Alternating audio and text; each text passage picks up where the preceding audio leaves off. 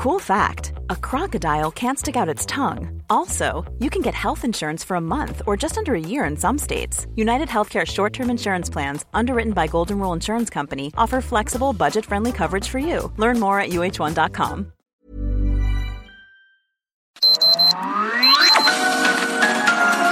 Heraldo Media Group presenta Sergio Sarmiento y Lupita Juárez. Información veraz y oportuna con un toque personal y humano. Por El Heraldo Radio, donde la H suena y ahora también se escucha.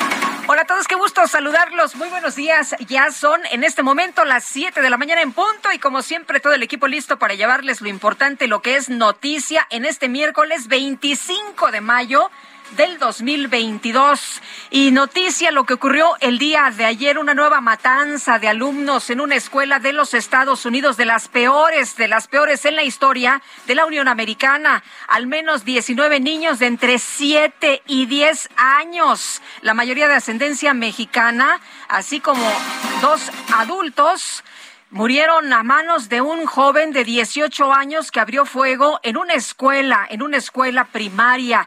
El tiroteo con más víctimas mortales en una primaria de Estados Unidos desde la masacre de Sandy Hook, allá en Connecticut, hace una década que dejó 20 niños muertos y 6 adultos. El día de ayer se hablaba de 21 personas fallecidas. Sin embargo, pues habrá que esperar después de la información que se dio acerca de las personas que estaban lesionadas, de estos niños que estaban lesionados. Ayer padres desesperados llegaban al lugar y no sabían cuáles eran las condiciones en las que se encontraban sus niños, si estaban lesionados, si estaban vivos, si habían sido asesinados. Imagínense nada más qué dolor veía yo las escenas de angustia, estas, estos testimonios, estos eh, papás preguntando por sus niños y pedían a los medios de comunicación que si sabían algo de el paradero, en qué hospital, cómo estaban las condiciones, por favor se les avisara, pero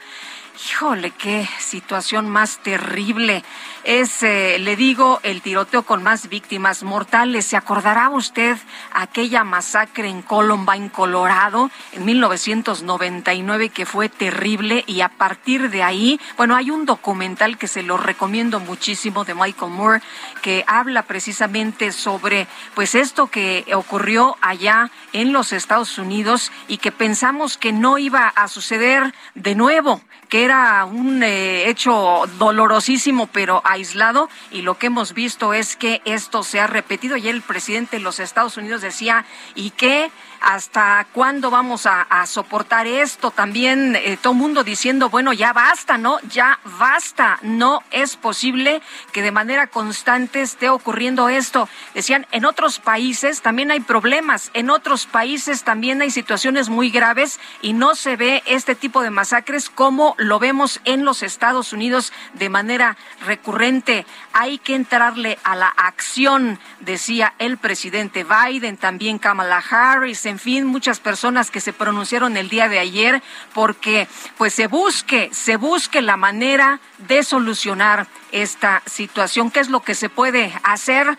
Pues no no, no se ha expresado por parte de las autoridades. Se habla de un lobbying en este tema de las armas. Vamos a ver de nuevo, pues un asunto recurrente, ¿no? La prohibición de las armas. Eh, vamos a ver de nueva cuenta estos discursos de qué se tiene que hacer, cómo se debe hacer, si prohibir las armas eh, de manera tan sencilla en su adquisición en los Estados Unidos es la solución. Bueno, algo que ya se ha hecho de manera constante y cada vez, cada vez los mismos temas que se discuten cuando hay una situación de esta naturaleza. Sin embargo, pues se queda en discusión, se queda ahí en el debate. El problema real es que esto vuelve a ocurrir y en esta ocasión con 21 personas muertas, entre ellos esta cantidad tan grande de, de niños de menos de 10 años. Bueno, y por otra parte, la Suprema Corte de Justicia avaló ayer una norma oficial mexicana que ordena a los hospitales públicos practicar abortos en casos de violación, incluso a menores de 12 a 17 años, sin necesidad de permiso de sus padres o denuncia penal ante el Ministerio Público. Fueron 10 votos contra uno y el Pleno de la Corte declaró infundadas controversias constitucionales de Aguascalientes y Baja California contra la NOM que esta norma que fija criterios de prevención y atención para violencia familiar, sexual y contra de las mujeres reformada en 2016 por la Secretaría de Salud para ajustar lineamientos de la Ley General de Víctimas del 2013. El personal de salud que participe en el procedimiento de interrupción voluntaria del embarazo no estará obligado a verificar el dicho de la solicitante, entendiéndose su actuación basada en el principio de buena fe a que hace referencia el artículo 5 de la ley. La ley ordena proveer servicios de interrupción del embarazo o anticoncepción de emergencia a toda víctima de violación sin distinguir entre menores y mayores de edad, lo que sí hace la norma la regla, pues, esta ley que solo prevé consentimiento de los padres para menores de 12 años. Bueno, y por otra parte, por otra parte, le quiero comentar a usted que ayer hubo un anuncio muy importante en la mañanera. El eh, gobierno federal está buscando médicos especialistas para cubrir 13.765 plazas del sector público en todo el país, principalmente para la Ciudad de México, Veracruz, Michoacán y el Estado de México, en entidades que concentran casi 35% del déficit nacional. ¿Qué se ha encontrado en estas plazas, en estas vacantes? Bueno, pues en la Jornada Nacional de Reclutamiento para Médicos, especialistas han estado buscando estas convocatorias en las que se ofrecen plazas, en algunos casos solo por cuatro meses de permanencia y en ninguna se da detalle de basificación. Además, por lo menos 12 de los centros donde se requieren especialistas de salud se ubican en municipios de alta incidencia criminal. El sueldo bruto máximo que puede alcanzar pues algún profesionista especializado en materia de salud es de 41.784 pesos. Ya estaremos platicando del tema ampliamente. Y Raúl Esquivel, el jefe vulcano, perdió la vida, los tenía, pues estaba joven, 77 años de edad por diferentes complicaciones en la salud. Así lo informó su hija a través de redes sociales. El jefe vulcano, muy querido, una figura muy, muy conocida y reconocida aquí en la Ciudad de México dejó el hospital en donde se encontraba luego de una operación intestinal. Raúl Esquivel regresó de emergencia y por medio, por medio de la cuenta de Twitter, Andrea, su hija, escribió con profundo dolor les informo que tras regresar al hospital por algunas complicaciones esta mañana mi papá, mi papá murió, el jefe vulcano Raúl Esquivel Carvajal murió a los 77 años de edad. Gracias por las muestras de cariño y ayer pues mucha gente, mucha gente reconociendo por supuesto el que eh, pues siempre estaba atento, ¿no? Ahí en todos los, en las emergencias, en todos los trabajos, inmediatamente él reportaba y hablaba y se comunicaba y siempre nos tenía enterados, eh, muy, muy, como le digo, querido aquí en la Ciudad de México. Ayer veía un mensaje de Twitter que decía, siempre firmes, siempre leales, que, la, que suene la alarma, jefe, en 30 segundos estamos listos para servicio. Dios con nosotros, nosotros con la gente, servicio cumplido con todas las novedades, pero siempre regresando a casa a salvo. Gracias, comandante Raúl Esquivel, presente. Descanse en paz, el jefe vulcano. Ya son las 7 de la mañana con nueve minutos. Las destacadas del Heraldo de México. Y ya está con nosotros aquí en la cabina Itzel González con las destacadas. Itzel, ¿cómo te va? Muy buenos días. Muy buenos días, Lupita, queridos destacalovers. Llegamos a la mitad de la semana, miércoles 25. sí, llegamos. que está costando muchísima información. Híjole, nos tienen trabajo y trabajo. Sí, oye. Porque, híjole No, la, muy lamentablemente, lamentablemente ha sido una semana bastante complicada, bastante violenta, particularmente violenta esta semana. Preocupados en todo el mundo, no solo aquí, en todo el mundo, en Europa. Híjole, es una semana bastante complicada, pero bueno, llegamos a la mitad de la semana, que eso es lo importante. Lupita, amigos, por supuesto que el Heraldo de México con muchísima información, así que comenzamos con las destacadas. En primera plana, para especialistas, ofrecen plazas a médicos de hasta 41 mil pesos. El gobierno federal busca cubrir 13 mil 765 lugares, principalmente en la Ciudad de México, Veracruz, Michoacán y el Estado de México. País, figuras de Morena refuerzan cierres. Claudia Sheinbaum y titulares de la CENER, la Secretaría de Relaciones Exteriores y CEGOP van a estados prioritarios. Ciudad de México, Raúl Esquivel, se apaga el jefe Vulcano. Laboró durante casi 50 años en los bomberos. Vamos para allá, su frase emblemática para atender emergencias. Estados, informe técnico, aumentan contagios de COVID-19. En dos semanas los casos se incrementaron 72% en el país, indican datos de salud federal. Orbe, viruela del mono, comienza carrera por las vacunas. Firma que produce el antídoto solo tiene 1.4 millones de dosis. Meta, NBA regresa a París tres años después del primer partido de temporada regular en la capital francesa. La NBA va de nuevo a este destino el 19 de enero de 2023. Y finalmente, en mercados, ciudades y municipios, el aguacate llega hasta 140 pesos. Fue el producto que más incidió en los precios de la primera quincena de mayo. Lupita, amigos, hasta aquí las destacadas del Heraldo. Feliz miércoles. Itzel González, muchas gracias. Muy buenos días. Y le tenemos este resumen de lo más importante hoy, miércoles 25 de mayo del 2022.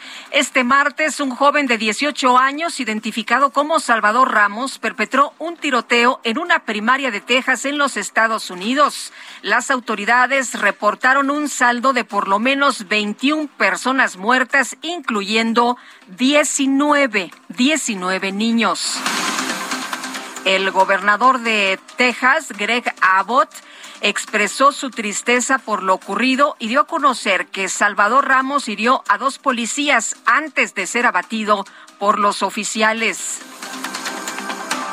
El presidente de los Estados Unidos, Joe Biden, aseguró que está enfermo y cansado por los tiroteos en su país. Señaló que es necesario tomar medidas en materia de control de armas. The idea that an 18 year old kid can walk into a gun store and buy two assault weapons is just wrong. What in God's name do you need a solvent for except to kill someone? And the gun manufacturers have spent two decades aggressively marketing assault weapons, which make them the most and largest profit. For God's sake, we have to have the courage to stand up to the industry. Y por su parte, la vicepresidenta de la Unión Americana, Kamala Harris, aseguró que como nación deben tener el coraje para actuar, para garantizar que no se repitan este tipo de hechos. As a nation, we have to have the courage to take action and understand the nexus between what makes for reasonable and sensible public policy to ensure something like this never happens again. A través de Twitter, el canciller Marcelo Ebrard expresó la profunda tristeza de México por las víctimas y las personas afectadas por esta tragedia ocurrida en Texas. Y las autoridades de los Estados Unidos confirmaron la detención de Andrew Abdullah, presunto responsable del asesinato de un mexicano en el metro de Nueva York. La Fundación para la Justicia y el Estado Democrático de Derecho denunció que el gobierno de México ha optado por aplicar una política migratoria sin enfoque de derechos humanos, utilizando a la Guardia Nacional y a otros cuerpos militares como aparatos de control contención y disuasión migratoria. Y por otra parte, la organización United with Ukraine anunció que a partir del próximo primero de junio va a dejar de operar el campamento para refugiados ucranianos que está instalado en la Ciudad de México.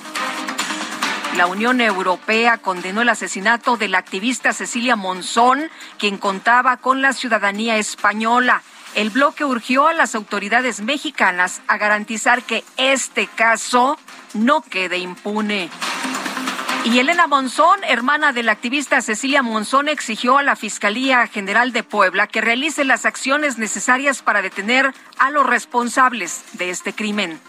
Cecilia luchó incansablemente por la justicia y nuestro deber actualmente es mantener su lucha. No descansaremos hasta que se aplique todo el peso de la ley a los responsables del infame asesinato de mi hermana. Ahora mismo estamos dando un voto de confianza a la Fiscalía General del Estado. Han matado a mi hermana, pero no han matado sus ideas. No han matado su lucha. Eso está claro. En Cuautla, Morelos, un grupo de sujetos armados atacó a balazos a dos mujeres y una niña que viajaban en una camioneta y es que la violencia en México no se detiene, no para. Le quiero decir a usted que esta niña perdió la vida. La Suprema Corte de Justicia avaló una norma oficial mexicana que ordena a los hospitales públicos realizar procesos de interrupción del embarazo en casos de violación sin la necesidad de presentar una denuncia penal. Y tras participar en el foro, en eh, la, la, mujer en el tianguis turístico desde Acapulco, Guerrero, la jefa de gobierno de la Ciudad de México, Claudia Sheinbaum, afirmó que las mujeres también pueden ser presidentas.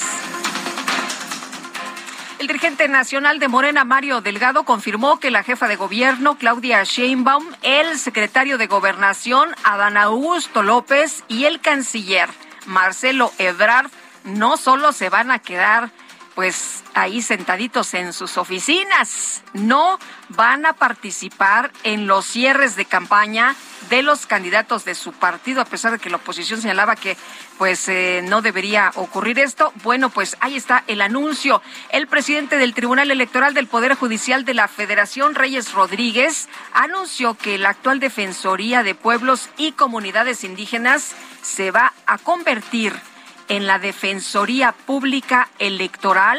Esto para garantizar el acceso a la justicia de todos los grupos vulnerables. Personas afromexicanas con discapacidad, personas de la diversidad sexogenérica y personas en prisión preventiva.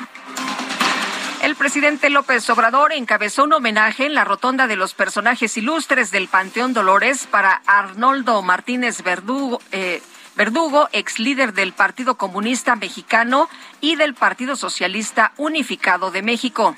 Me da mucha satisfacción participar en esta ceremonia para colocar los restos de Arnoldo en este panteón dedicado a las personas ilustres de México. La directora de CONACIT, María Elena Álvarez Buya, envió una carta al Senado para avisar que no va a acudir a su comparecencia ante la Comisión de Ciencia y Tecnología programada para este miércoles debido, dijo, a asuntos impostergables. Las dirigencias nacionales del PAN, PRI y PRD afirmaron que los posibles apagones que se registren en México van a ser culpa del gobierno federal.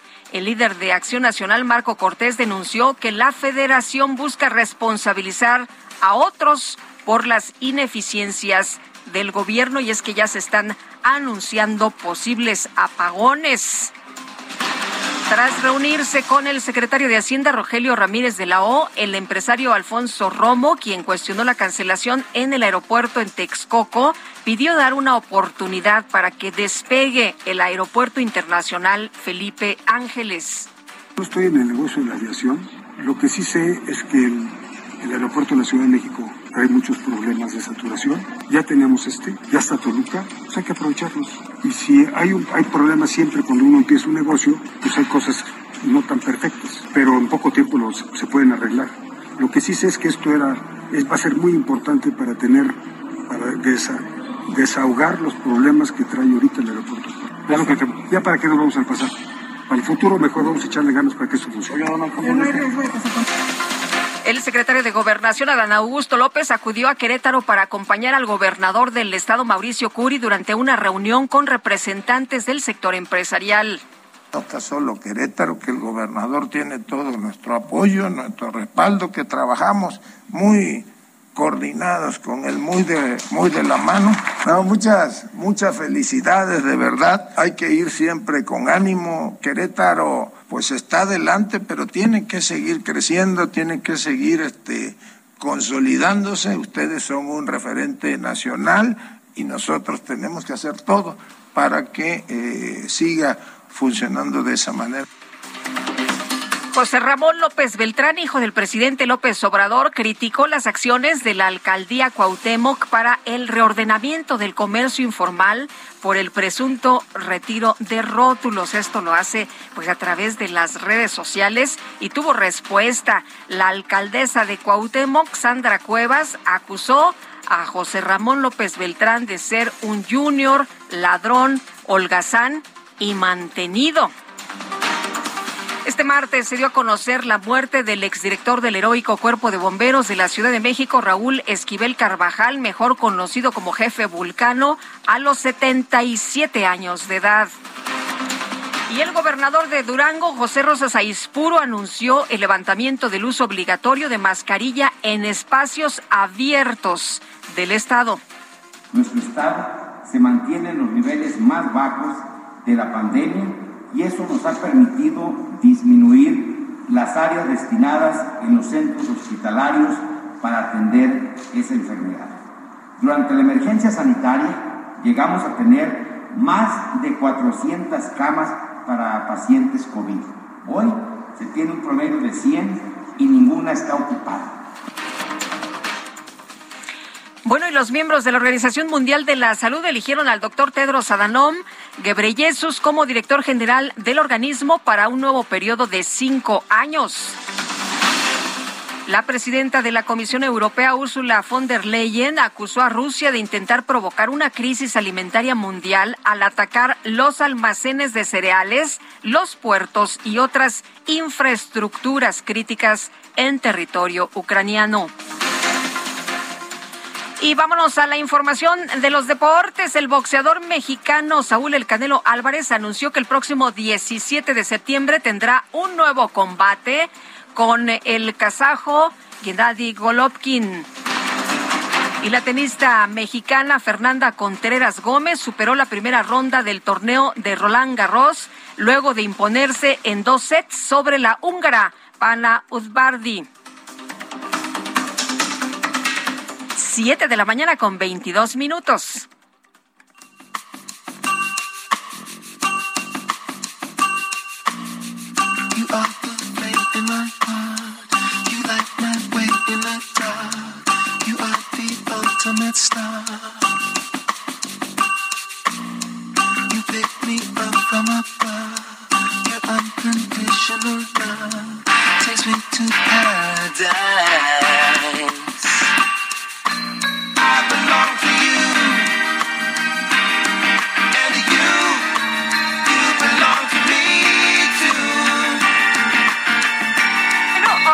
Estaremos escuchando a Lenny Kravitz, este cantante estadounidense, porque pues cumpleaños y nosotros queremos armarle su pachanga aquí en el Heraldo Radio, así que si le parece bien, hoy lo estaremos escuchando con sus éxitos. Lenny Kravitz, te pertenezco.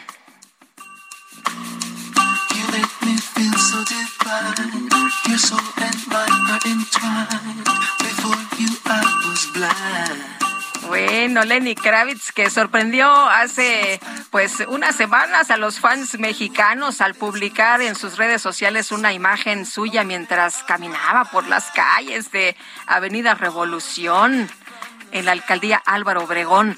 Bueno, pues vámonos, vámonos con información de Gerardo Galicia desde la zona oriente de la Ciudad de México. Gerardo, ¿qué tal? Muy buenos días. Excelente mañana, Lupita, amigos del Heraldo Radio. Y tenemos información ya para nuestros amigos que van a utilizar el eje 5 Oriente, la avenida Javier Rojo Gómez. Estamos encontrando ya un incremento en la frecuencia de autos. De lo más complicado es eh, transitar llegando a la colonia agrícola oriental, pero también el cruce del eje 5 y eje 6 sur. En estos puntos van a encontrar bastantes asentamientos, así que habrá que tomarlo con mucha, mucha calma. Por lo pronto, Lupita, el reporte, seguimos recorriendo las calles de la Ciudad de México. Muchas gracias, Gerardo. Muy buenos días. Hasta luego. Hasta luego y nosotros le queremos invitar a que se comunique a nuestro WhatsApp 5520 10 96 47 5520 10 96 47.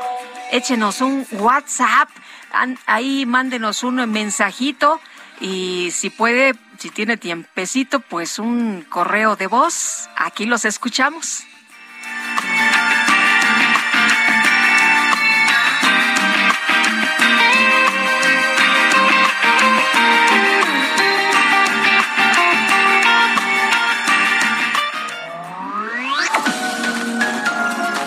Sergio Sarmiento y Lupita Juárez quieren conocer tu opinión, tus comentarios o simplemente envía un saludo para ser más cálida esta mañana. Envía tus mensajes al WhatsApp 5520 109647.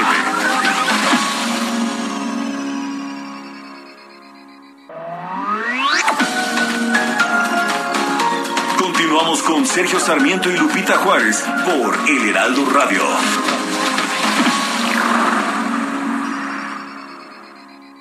Emprendedores, empresarios e inversionistas, todos reunidos en un mismo lugar. La Feria Internacional de Franquicias, este 9, 10 y 11 de junio en el World Trade Center de la Ciudad de México. Las franquicias más exitosas del mercado. Regístrate en www.fif.com.mx. Jaque Mate con Sergio Sarmiento.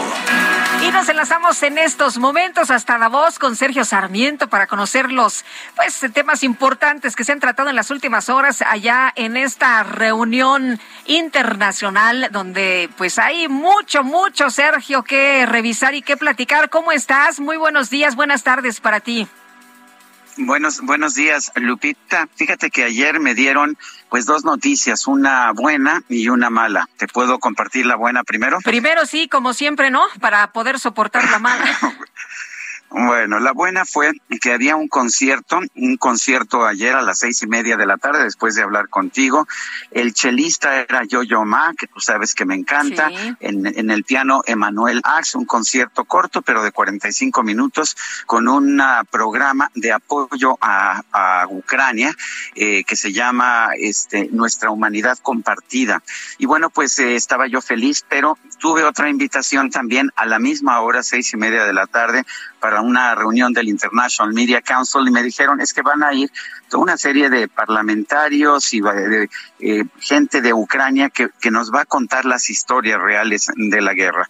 Y bueno, pues pensé irme a la música, pero la verdad sentí que la responsabilidad era mucha y me fui a la cena. Oye, y no puedes estar en dos lados al mismo tiempo, ¿no? Ya he tratado, he tratado, aunque aquí con las cosas que se hablan de la tecnología, pronto llegará el momento, pero no, ayer no fue posible. Fui a la cena del, de este International Media Council, el Consejo eh, de Medios eh, Internacionales, que es una agrupación que tiene pues a los periodistas más importantes que asisten aquí a Davos.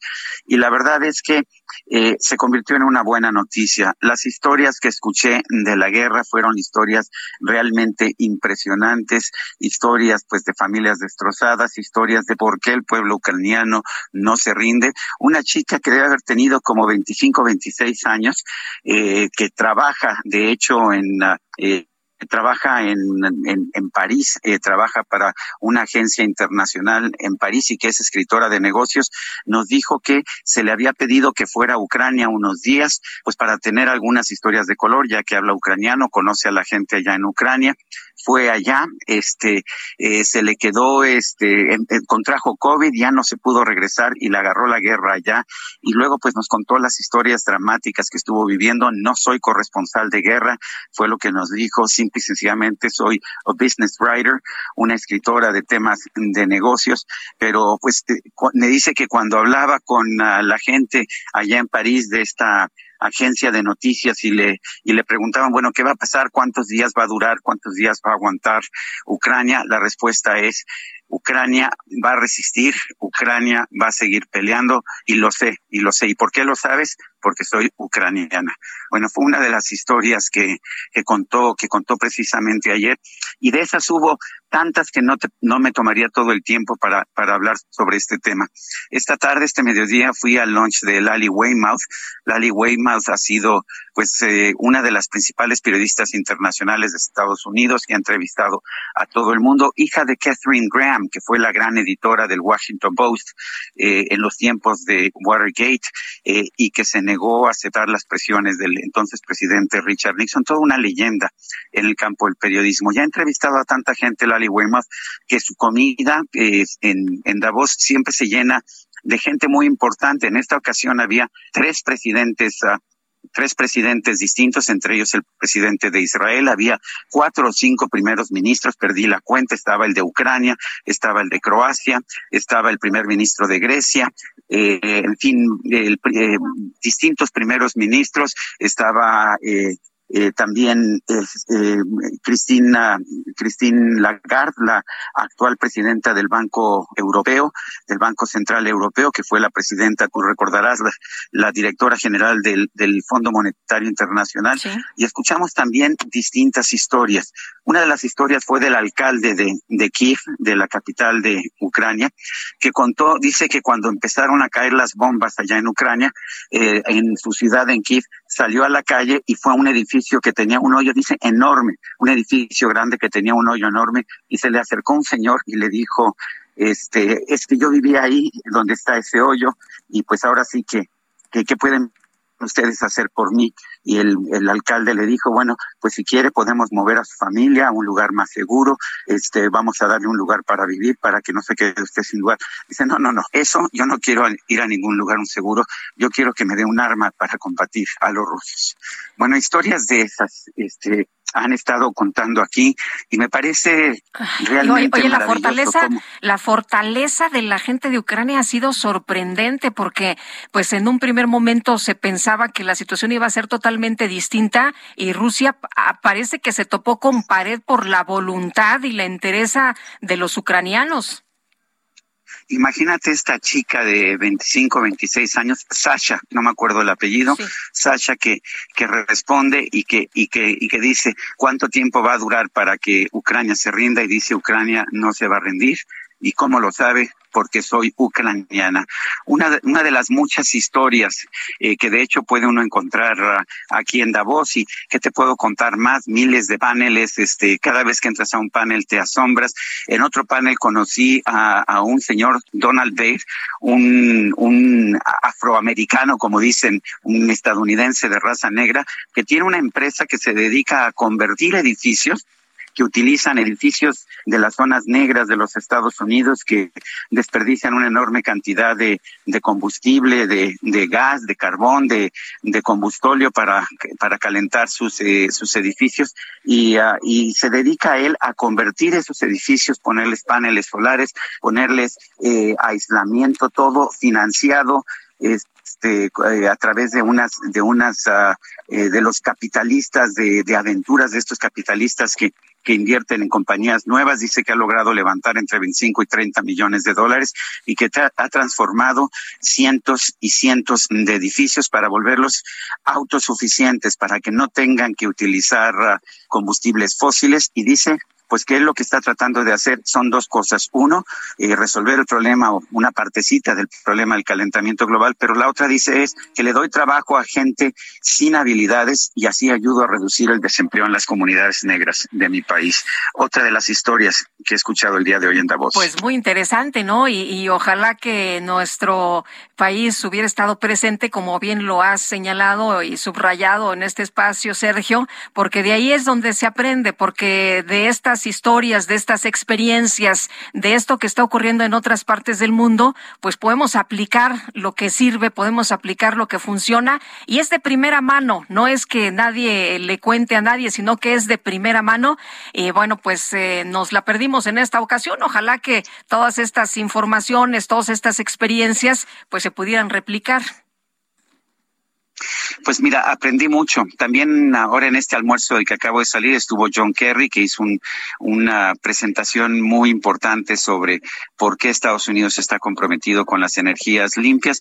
Estaba también la reina máxima de Holanda a propósito de los Países Bajos, que me saludó. Pero ¿qué le dices a una reina? Eh, le dices mucho gusto. ¿Qué más, te... ¿Qué más le puedes decir? Sí, Máxima, que pues es una, una, una mujer que sabe de finanzas, que es una mujer preparada, que es una mujer que entiende América Latina, sin duda alguna. Pues sí, esa, ella nació en Argentina, actualmente es la, la reina de los Países Bajos eh, por matrimonio. Y bueno, pues algunas de las personas que te vas encontrando aquí en la mesa en la que estaba yo, estaba el profesor Kishore Mabubani, uno de los arquitectos del milagro de Singapur, como un país que era de los más pobres del mundo en los años 50 se convirtió en uno de los más ricos del mundo. Estaba también Joseph Stigler, ganador del Premio Nobel de Economía, en fin, gente que te vas encontrando en los pasillos o en las mesas de Davos. Qué interesante, mi querido Sergio. Te mandamos un fuerte abrazo y gracias por compartir toda esta información. Nos enlazamos mañana, por supuesto. Gracias, un fuerte abrazo a ti. Hasta luego. Muy buenos días, Sergio Sarmiento, desde Davos. Ya son las 7 de la mañana con 39 minutos. Viaja, vive, disfruta. Transfiere tus puntos bancarios a Club Premier. Obtén 30% más y conviértelos en la mejor experiencia de viaje. Adquiere vuelos con Aeroméxico, artículos de la tienda en línea, noches de hotel, rentas de auto con Hertz y más. En el Hot Sale de Club Premier encuentras todo para volver a disfrutar cada experiencia.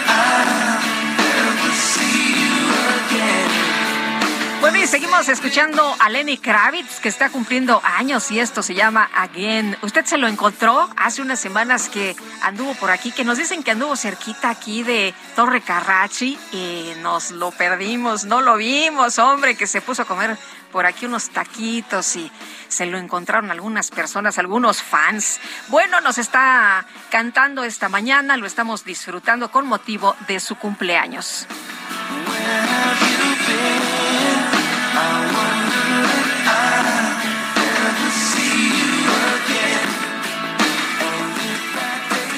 Tenemos, tenemos eh, más información esta mañana. Fíjese que el presidente de Ucrania, Volodymyr Zelensky, ha expresado sus condolencias a los familiares de los menores asesinados en la escuela primaria de Uvalde, allá en Texas.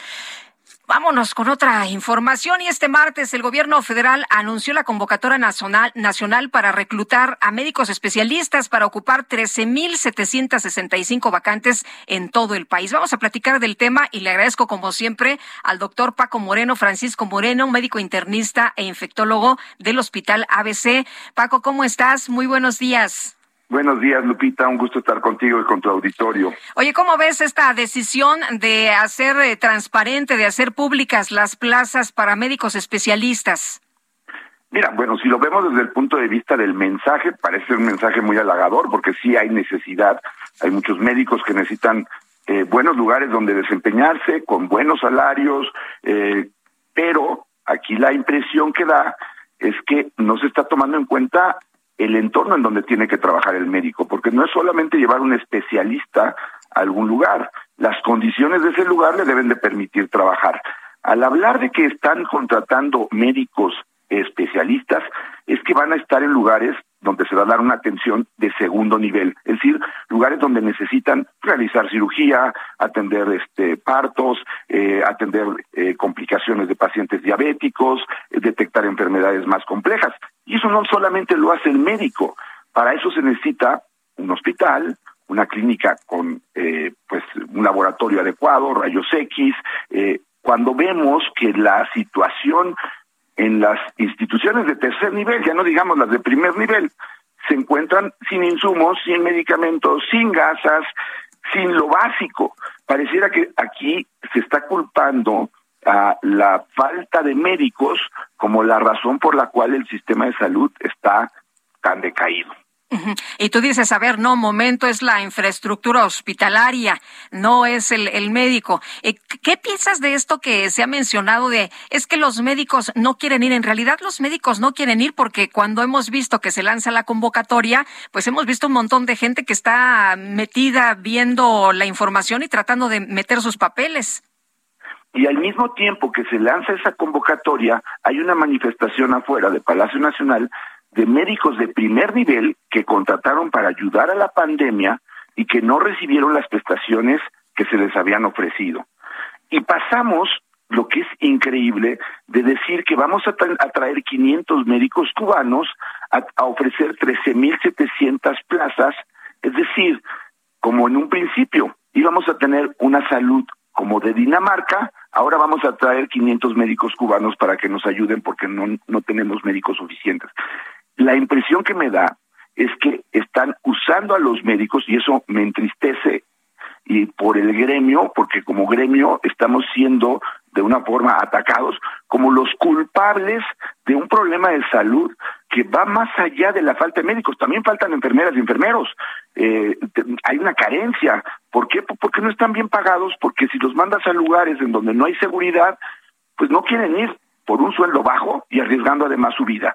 Eso también le sucede a los médicos pasantes, a los médicos que dicen, es que no quiere ir a la Sierra de Guerrero. Bueno, en primer lugar, ¿cuál es la estructura o la infraestructura de esa clínica en donde va a trabajar el médico? Y en segundo lugar, ¿cuál es la seguridad que le vas a dar?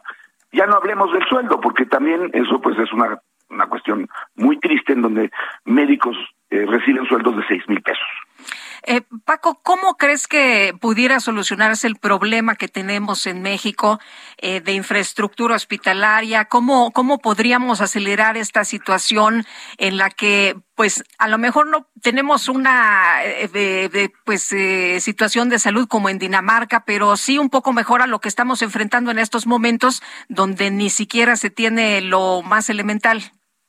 Mira, se necesita una inversión en salud y una planeación porque eh, da la impresión que son ideas que surgen eh, como lo que vivimos, eh, el desafortunado mensaje que dio el secretario de Salud ayer diciendo que ya no va a haber hospitales psiquiátricos porque las enfermedades mentales se curan en casa.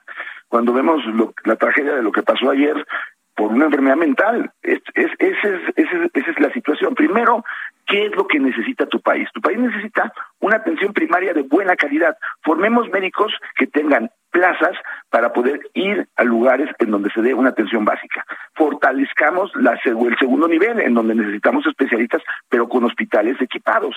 Ya no hablemos del tercer nivel, porque ahí es pues eh, en donde sufrimos lo que pasamos con la pandemia COVID. Pero pareciera que COVID eh, abrió una caja de Pandora y ahora queremos resolver las cosas teniendo más gente. Necesitamos que las personas, los trabajadores de la salud, tengan la infraestructura general para poder trabajar. Y para eso se necesita una inversión en salud que no se ha hecho, porque dentro de los proyectos de este gobierno, pues no está el mejorar la, la infraestructura de salud. El, el, el gasto en salud ha disminuido en forma importantísima durante este tiempo.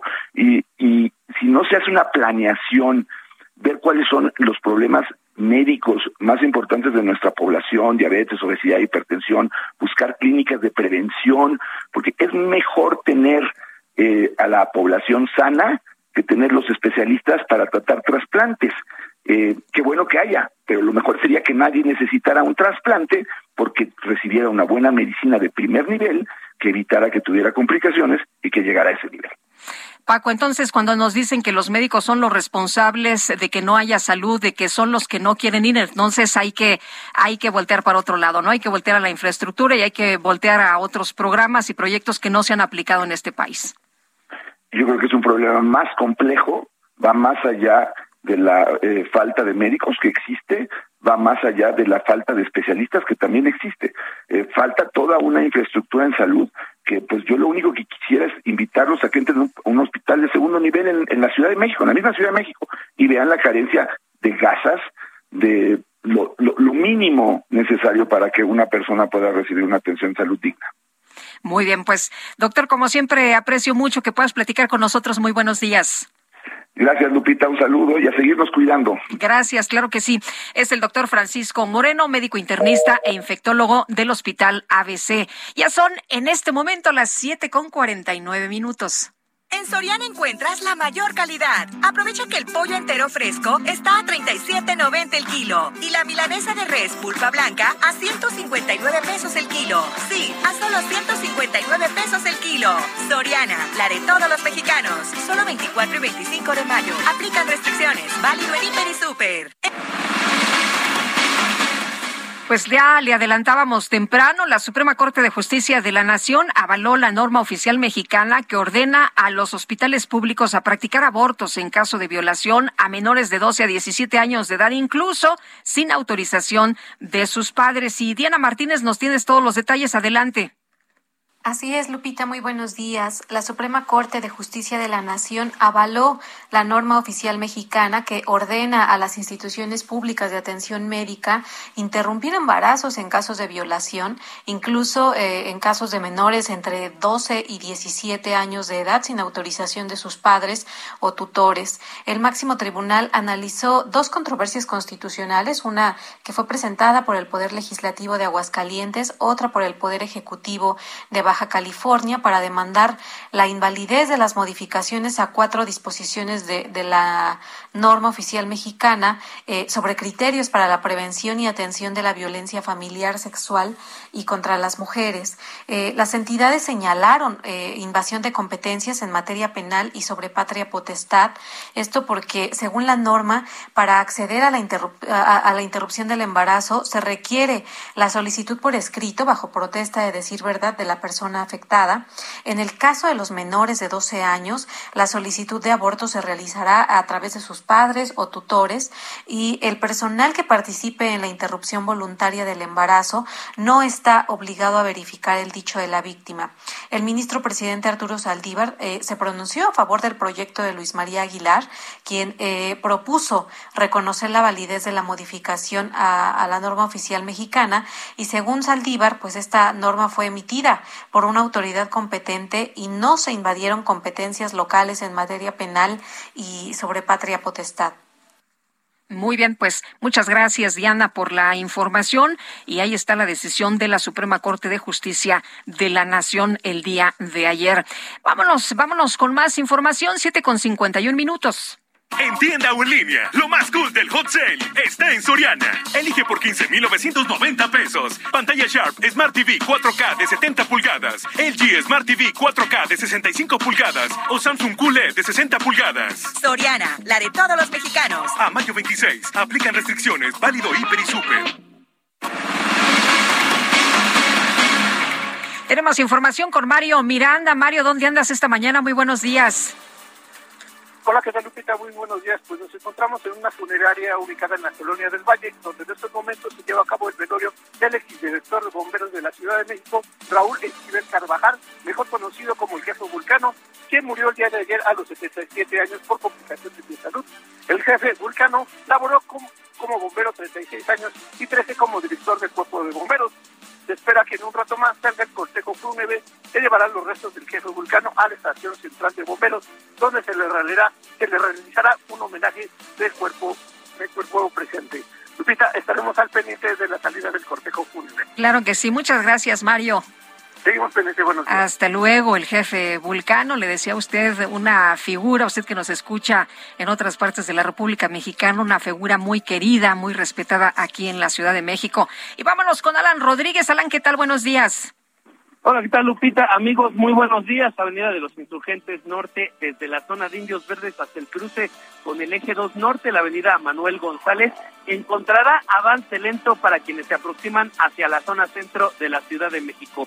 En el sentido contrario, para quienes se dirigen hacia la zona del Estado de México, municipio de Catepec, desde Buenavista hasta el eje 1 Norte, encontrará eh, desde Buenavista, eje 1 norte hasta el cruce con el circuito interior, encontrará buen avance, sin embargo, a partir de este punto y hasta la zona de Indios Verdes comienzan a registrarse un poco de carga, sin embargo, esta se libera entrando ya a la autopista México-Pachuca. Por otra parte, comentarles que el eje 3 Oriente, avenida Eduardo Molina, a partir de San Juan de Aragón hasta el cruce con el circuito interior, con algunos ligeros asentamientos por el cambio de luces del semáforo y con buen avance en el sentido contrario a partir de Penitenciaría en la zona de Lecumberri hasta la zona de Río de los Remedios. Por lo pronto, el reporte que tenemos. Alan, muchas gracias. Muy buenos días. Estamos atentos, muy buen día. Estamos atentos, por supuesto. Oiga, y le platico rapidito, tenemos aquí eh, a un lado de la cabina el foro de Gastrolab donde graban programas, por supuesto, estos sensacionales, y resulta que está abierta la puerta y solo veo cómo, pues, destapan ahí la comida, las frutas, eh, cómo Hombre, eh, preparan ahí algunos platillos y la verdad, para quien está desayunando a esta hora de la mañana, buen provecho, buen provecho. Nosotros aquí solo nos imaginamos. Queremos escuchar sus saludos y sus opiniones, por supuesto, puntos de vista y comentarios. Mándenos una notita, una notita de voz a nuestro WhatsApp, que es el 552010 96 47. Ahí le va de nuez. 552010 96 47. Regresamos.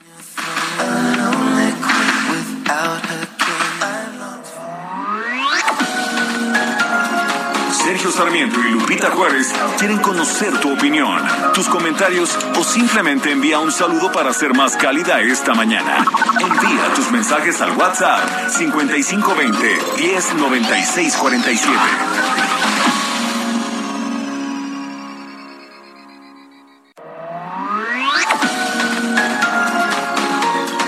Con Sergio Sarmiento y Lupita Juárez por El Heraldo Radio.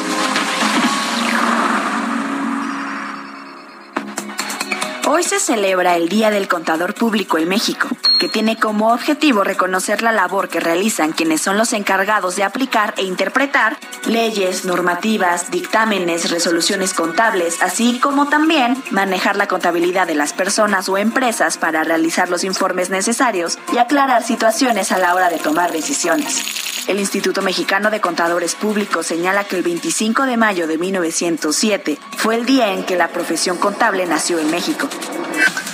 Pues Fernando Díez Barroso recibió el primer título de contador de comercio expedido en el país. Años más tarde, el 20 de diciembre de 1925, la Secretaría de Educación Pública de México revalidó el título obtenido por Barroso y le otorgó el grado de contador público, convirtiéndose así en el primer graduado de esta profesión en el país. Por eso se afirma que Fernando Díez Barroso es el padre de la contabilidad mexicana. Años más tarde, fue fundador y presidente del Instituto Mexicano de Contadores.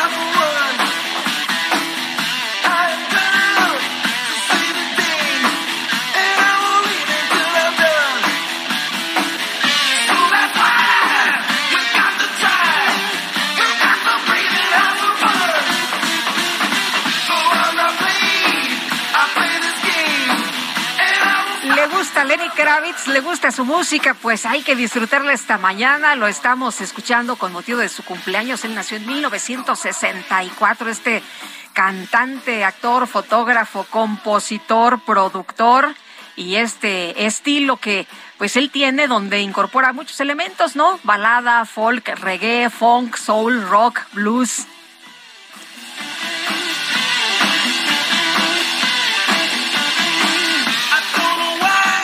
Vámonos a los mensajes. Ojalá que se eche otra vueltecita, ¿no? Y si pasa por aquí, pues que le entre aquí a la cabina del Heraldo Radio para darle un buen abrazo, que estuvo por aquí hace unas semanitas.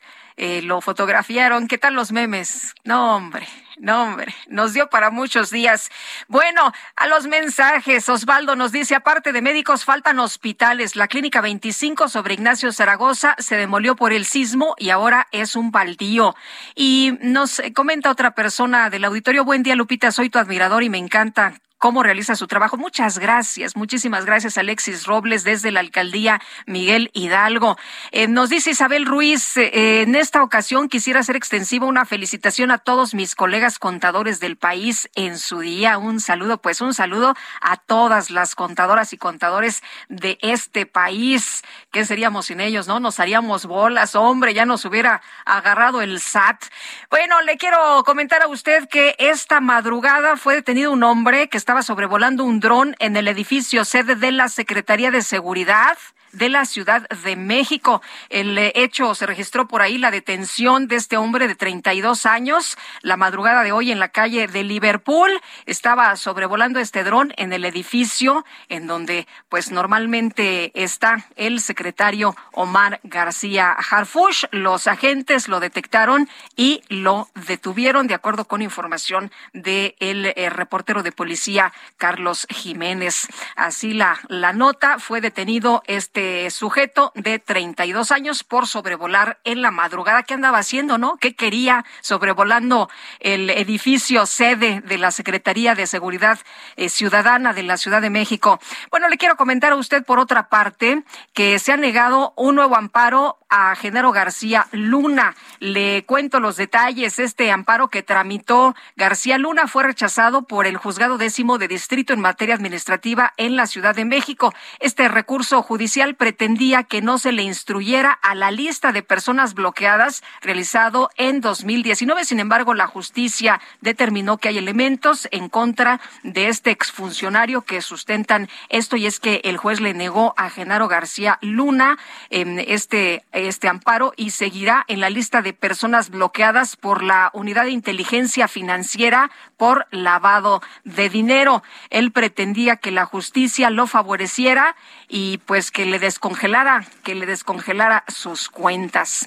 Bueno, pues eh, eh, no, no se le hizo, no se le hizo a Genaro García Luna. Y por otra parte, también comentarle a usted, dando seguimiento a los hechos que se registraron en Celaya, estos hechos sangrientos y violentos de nueva cuenta en el centro del país, pues este ataque registrado en dos bares y un hotel de la calle de Azalia, de la colonia Valle Hermoso, dejó hasta el momento ocho mujeres y tres hombres sin vida y además otro hombre lesionado por La Fiscalía General del Estado confirmó el saldo de once personas sin vida en lugar del ataque al interior en las inmediaciones del Bar Gala y una más que murió en el hospital. Ayer le decíamos a usted muy tempranito, no se sabía realmente si eran diez o eran once personas las asesinadas, pero brutal, brutal lo que ha ocurrido sin duda alguna. Eh, pues le hemos contado lo que ha ocurrido el día de ayer en este lugar en donde llegaron unos sujetos, eh, atacaron de manera simultánea, ¿eh? De manera simultánea, todo estaba eh, preparado,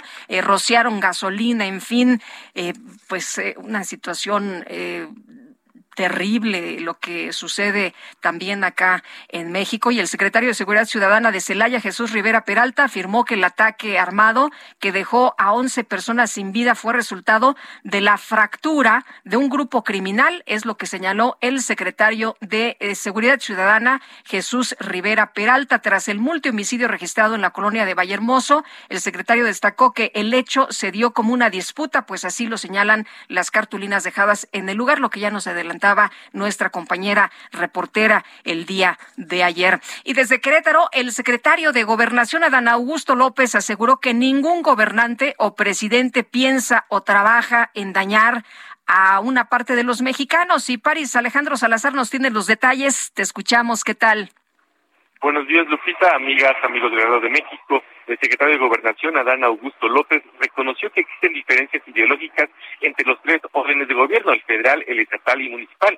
Sin embargo, ningún gobernante o presidente piensa en dañar a una parte de los mexicanos. En un mensaje durante la reunión con empresarios en Querétaro, Adán Augusto López señaló que el gobierno federal trabaja de manera coordinada con estados, municipios y el sector privado para generar condiciones para que México salga adelante. Vamos a escuchar al secretario de Gobernación, Adán Augusto López. Afortunadamente creo, aunque con diferencias ideológicas, creo que las administraciones federales trabajan de manera coordinada con las locales, con los estados, con los municipios, pero también hacen todo el esfuerzo para que se combine con el sector privado. Yo soy de los que creen que ningún gobernante, ningún presidente, pues puede pensar o trabaja pensando en dañar a una parte de los mexicanos. Adán Augusto López afirmó que el gobierno de México no siembra la división con los gobiernos estatales y municipales, porque se tiene la obligación de mejorar la vida de todas las personas. Expuso que la iniciativa privada también contribuye a erradicar la pobreza en México y que el gobierno federal y los empresarios están haciendo su parte. Escuchamos al secretario Adán Augusto López. Difiero de Mauricio cuando dice que la única vía para acabar con la pobreza es la empresa privada. Desde luego que la empresa, el sector privado contribuye mucho para combatir la pobreza, pero pues el combate a la pobreza no puede ser monopolio de un solo lado, tiene que combinarse la iniciativa privada con el sector público y tiene que haber políticas públicas que permitan darle seguridad, darle estabilidad, desde luego, a la inversión privada y todos los días tenemos que generar condiciones Adán Augusto López dijo que el gobierno federal continuará trabajando todos los días para construir alianzas y generar condiciones para que México pueda salir adelante. Lupita, la información que te tengo. Muy bien, muchas gracias, París. Un placer, buenos días. Hasta luego, muy buenos días. Y vamos rapidito con el Químico Guerra. El Químico Guerra con Sergio Sarmiento y Lupita Juárez. Hola, Químico, ¿cómo estás? Buenos días. Buenos días, Lupita. Bueno, pues sigue el avance en la cuestión de las energías renovables porque fíjate que como existe este eh, este impulso, no este jalón hacia adelante de que tenemos que salirnos de la eh, carbonización eh, de la de la industria, bueno, pues los inventos están a la orden del día. ¿Te imaginas una celda solar que genera electricidad en la noche? Ya ves que han dicho por ahí algunos funcionarios, pues cuando no hay sol no se genera. Que si pasa una nube ya no se puede y que si pasa una nube y una, un pájaro encima ya no se puede, ¿no? Pues fíjate que una innovadora investigación de un equipo de la Universidad de South Wales, de Gales del Sur, en eh, Australia, demuestra que el calor infrarrojo radiante de la Tierra puede utilizarse para generar electricidad incluso después de la puesta de sol. Los investigadores de la Universidad de Gales del Sur han realizado un importante avance en la tecnología de las energías renovables al producir electricidad a partir de la llamada energía solar nocturna. ¿Qué es esto? Fíjate, Lupita, eh, no nos damos cuenta porque es invisible para nuestros ojos, pero la eh, energía infrarroja está presente en la corteza terrestre una vez que se pone el sol. Inclusive una vez sentimos todavía el calorcito que queda, ¿no? De que se absorbió durante el día. La, la Tierra está absorbiendo en su cara que da al sol durante todo el tiempo energía y en la noche le empieza a irradiar. Pues estos investigadores acaban de desarrollar una celda que capta precisamente esta energía termosolar, la energía infrarroja que despide la Tierra para generar electricidad. Muy bien. se genera electricidad también en la noche, Lupita. ¿Cómo es? Pues interesante. ¿Le seguimos mañana, Químico? Claro que sí. Me parece muy bien. Un abrazo, muy buenos días. El director general del Instituto Mexicano del Seguro Social, Zoe Robledo, anunció el arranque de esta convocatoria para las plazas vacantes de médicos especialistas en el sistema de salud pública. Y agradezco, como siempre, a Zoe Robledo que platique con nosotros, director del Instituto Mexicano del Seguro Social. Zoe, ¿qué tal? Muy buenos días. Buenos días, Lupita. Un gusto saludarla y a todo su equipo también. Eh, Zoe, de acuerdo con la información que tenemos, esta página iba a entrar al mediodía de ayer, pero nos están reportando que mm, no permite hacer lo que no está funcionando en estos momentos. Ah, mira, no sé si haya alguna intermitencia. Yo ahorita lo tengo aquí abierta. Sí. Es eh, médicos especialistas y la tengo en, en orden para el registro. O sea, sí, sí, Este, puede haber intermitencias entonces. Puede ser. Ayer nos pasó en algún momento, sobre todo cuando se, sa- salió publicada. Eh, Eh, Zoe, ¿me permites un momento? Vamos a tratar de, de restablecer la comunicación. No te alcanzamos a escuchar muy bien. Gracias. Estamos platicando con Zoé Robledo, director del Instituto Mexicano del Seguro Social. El gobierno federal está buscando médicos especialistas para cubrir 13.765 plazas del sector público en todo el país. Le vamos a preguntar a Zoé Robledo, pues principalmente en qué ciudades se necesitan los médicos, de qué especialidades y de acuerdo con la convocatoria que se lanzó el día de ayer, pues las plazas médicas de especialistas que se están ofreciendo en lugares alejados ¿cuáles van a ser los, los sueldos? Oye, Robledo, ya regresamos contigo a ver si te escuchamos mejor. Listo. Listo, ahí te escuchamos perfecto. Es que, perdón, pero no te escuchábamos muy bien. Nos decías que entonces eh, puede haber alguna intermitencia. La página es médicosespecialistas.gov.mx. Es correcto. Yo ahorita estoy aquí viendo la, la página y, y puedo entrar sin, sin, problema. Ah, muy bien, porque nos están mandando varias personas que, que no que no está cargando, pero entonces sí está sí está funcionando. Zoe, te quiero preguntar eh, sobre el registro. Son 13.765 plazas, se registran y estas personas van a competir por las vacantes. Ah, es correcto. Eh, digamos que en este momento las personas ingresan, se registran, se les genera una un folio, una, una cuenta, digamos, y a partir de esa cuenta pueden volver a ingresar y entonces ya nos dan uh, sus datos generales, como cualquier contratación eh, laboral, vaya.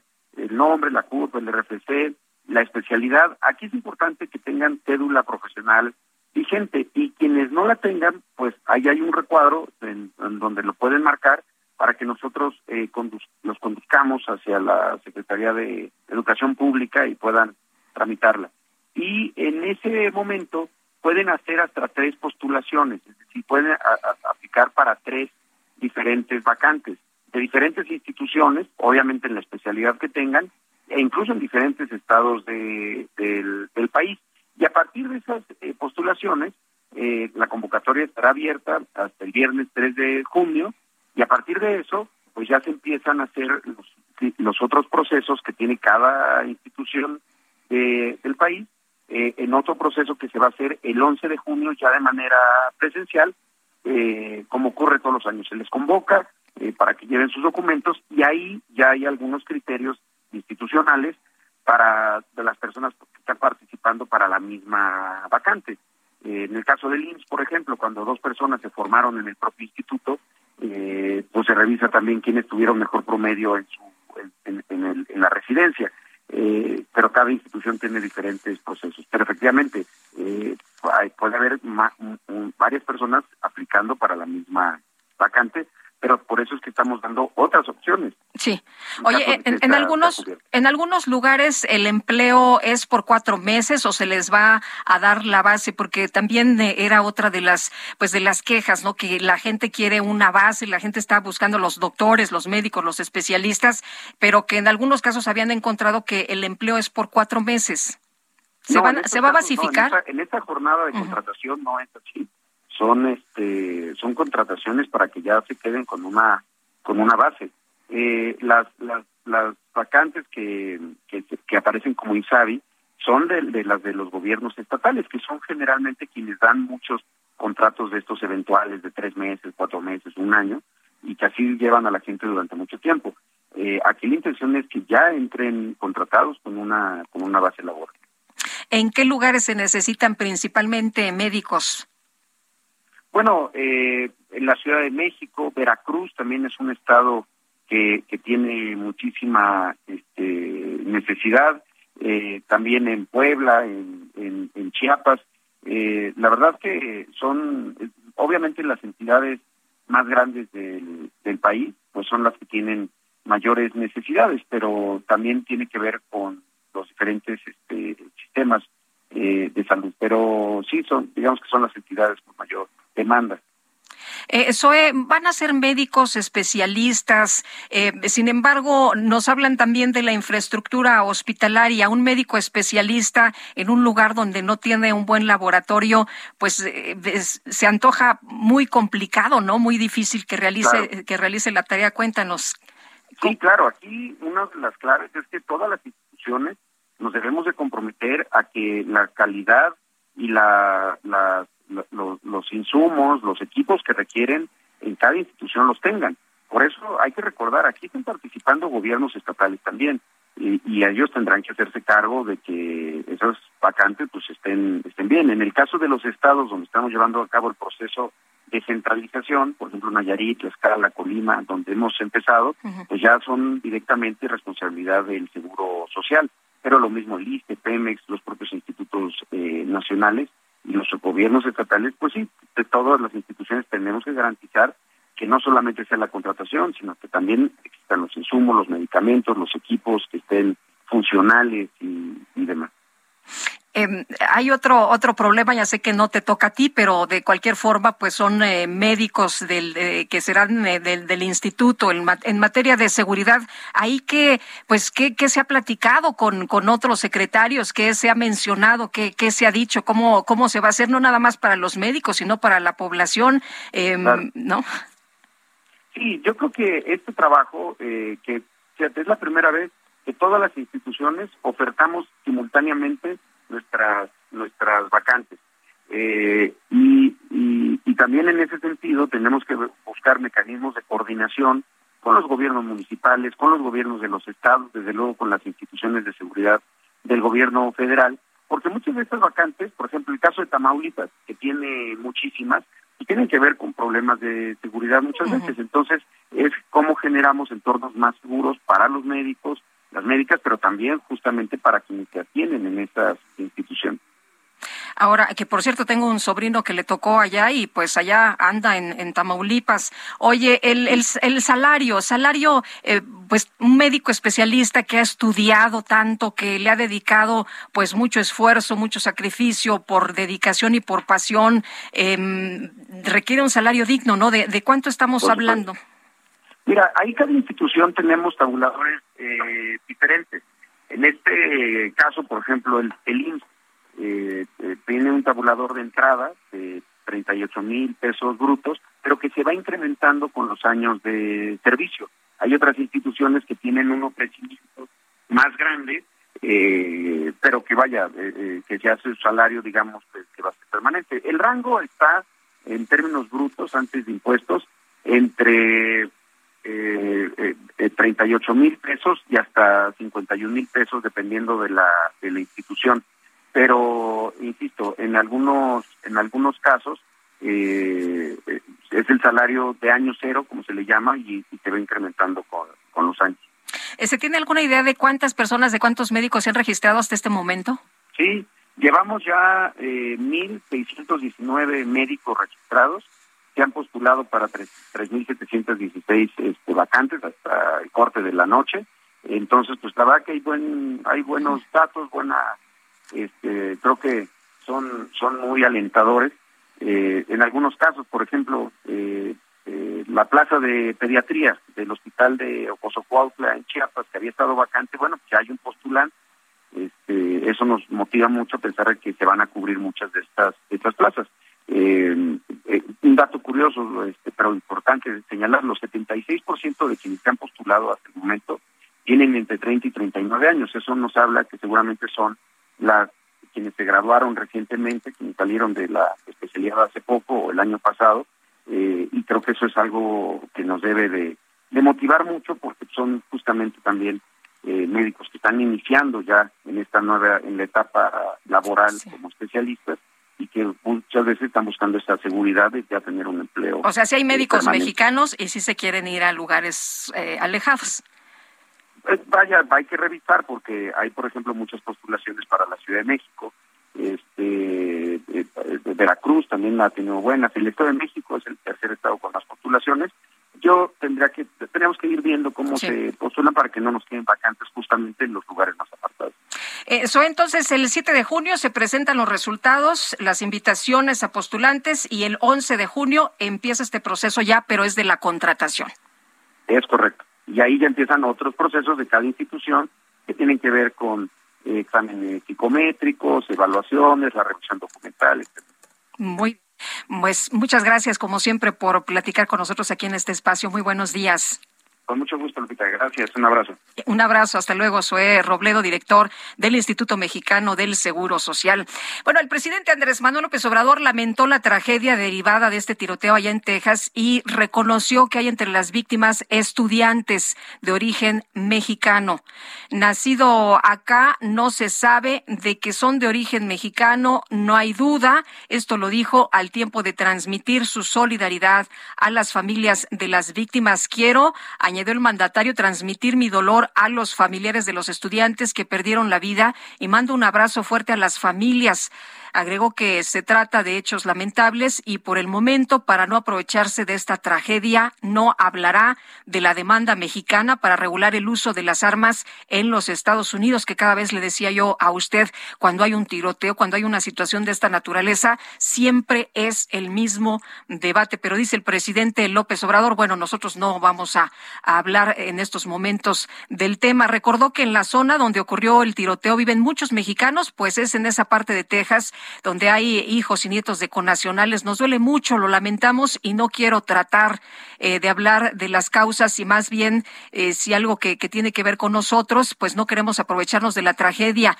Al menos, como usted sabe, 19 niños y dos adultos murieron en la escuela primaria Rove en Uvalde, Texas, de acuerdo con información del Departamento de Seguridad Pública de ese estado fronterizo, que me dicen está prácticamente a una hora de México. ¿eh? Está así muy, muy pegadito y había muchos niños de origen mexicano.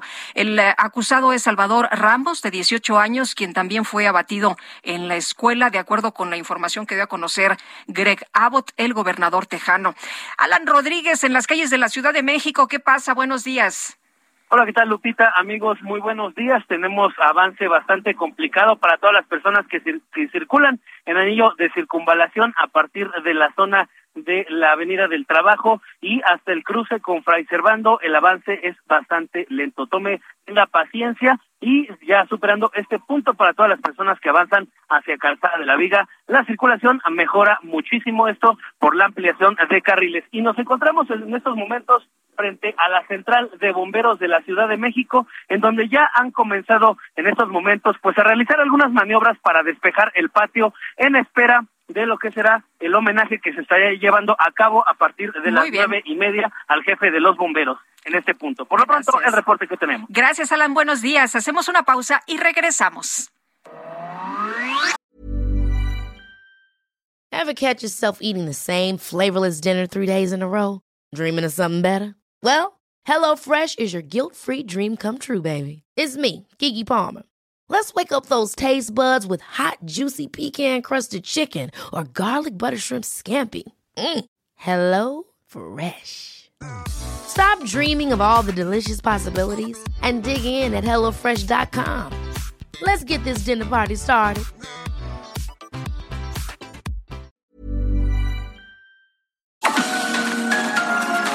Sergio Sarmiento y Lupita Juárez quieren conocer tu opinión, tus comentarios o simplemente envía un saludo para ser más cálida esta mañana.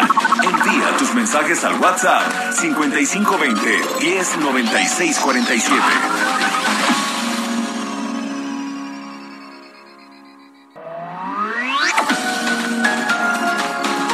Continuamos con Sergio Sarmiento y Lupita Juárez por El Heraldo Radio.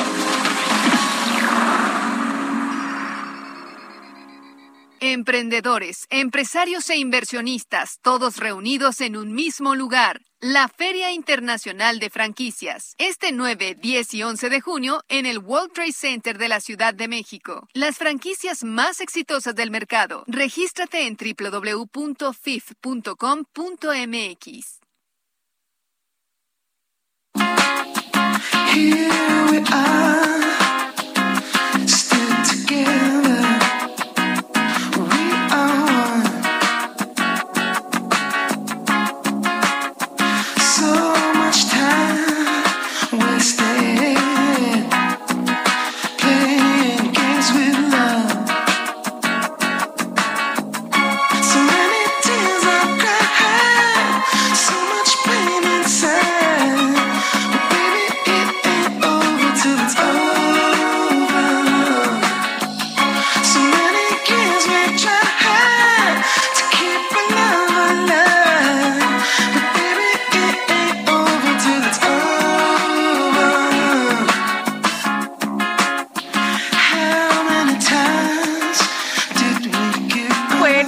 Una de las favoritas de la producción, por supuesto. Estamos festejando a Lenny Kravitz, que cumple 58 años. Y bueno, pues eh, una de las grandes voces fue el mejor intérprete vocal de rock masculino durante cuatro años seguidos, de 1999 a 2002, situado en la posición número 93 de los 100 mejores artistas de hard rock de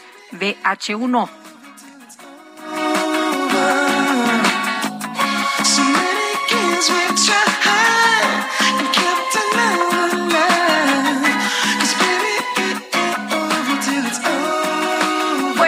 habrá que mandarle su buen abrazo a Lenny Kravitz esta mañana. Vámonos a los mensajes. Nos dice una persona del auditorio que no pone su nombre. Saludos, Lupita. Tendrás reportes si hay para hoy manifestaciones que compliquen la llegada al aeropuerto Benito Juárez. Iré de Puebla al aeropuerto. Gracias, bonito día. Fíjese que no tenemos reportes el día de hoy de manifestaciones en el aeropuerto internacional de la Ciudad de México. ¿Qué tal ayer en las dos terminales? Eh? No fue una, fueron las dos de locura y estuvo pues alrededor de cinco horas, cinco horas este relajo, este bloqueo, la situación para muchos desesperante, ya se podrá usted imaginar.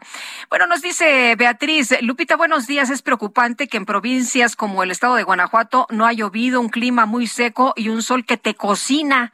Y qué contraste en la Ciudad de México, preocupante, Lupita, muy, muy preocupante es lo que nos dice Beatriz y aquí nos llovió ayer en la Ciudad de México, que serían por ahí de las tres, tres y media de la tarde y hoy amaneció fresquecito, ¿verdad? Amaneció muy rico, la verdad, muy agradable y pues sí nos preocupa que en otros lados no esté lloviendo. Rosa María dice, buenos días, señala Sergio Sarmiento que a Davos asisten personajes importantes que aportan sus conocimientos, ahora se entiende por qué López no asistió. Es lo que nos dice Rosy Cruz.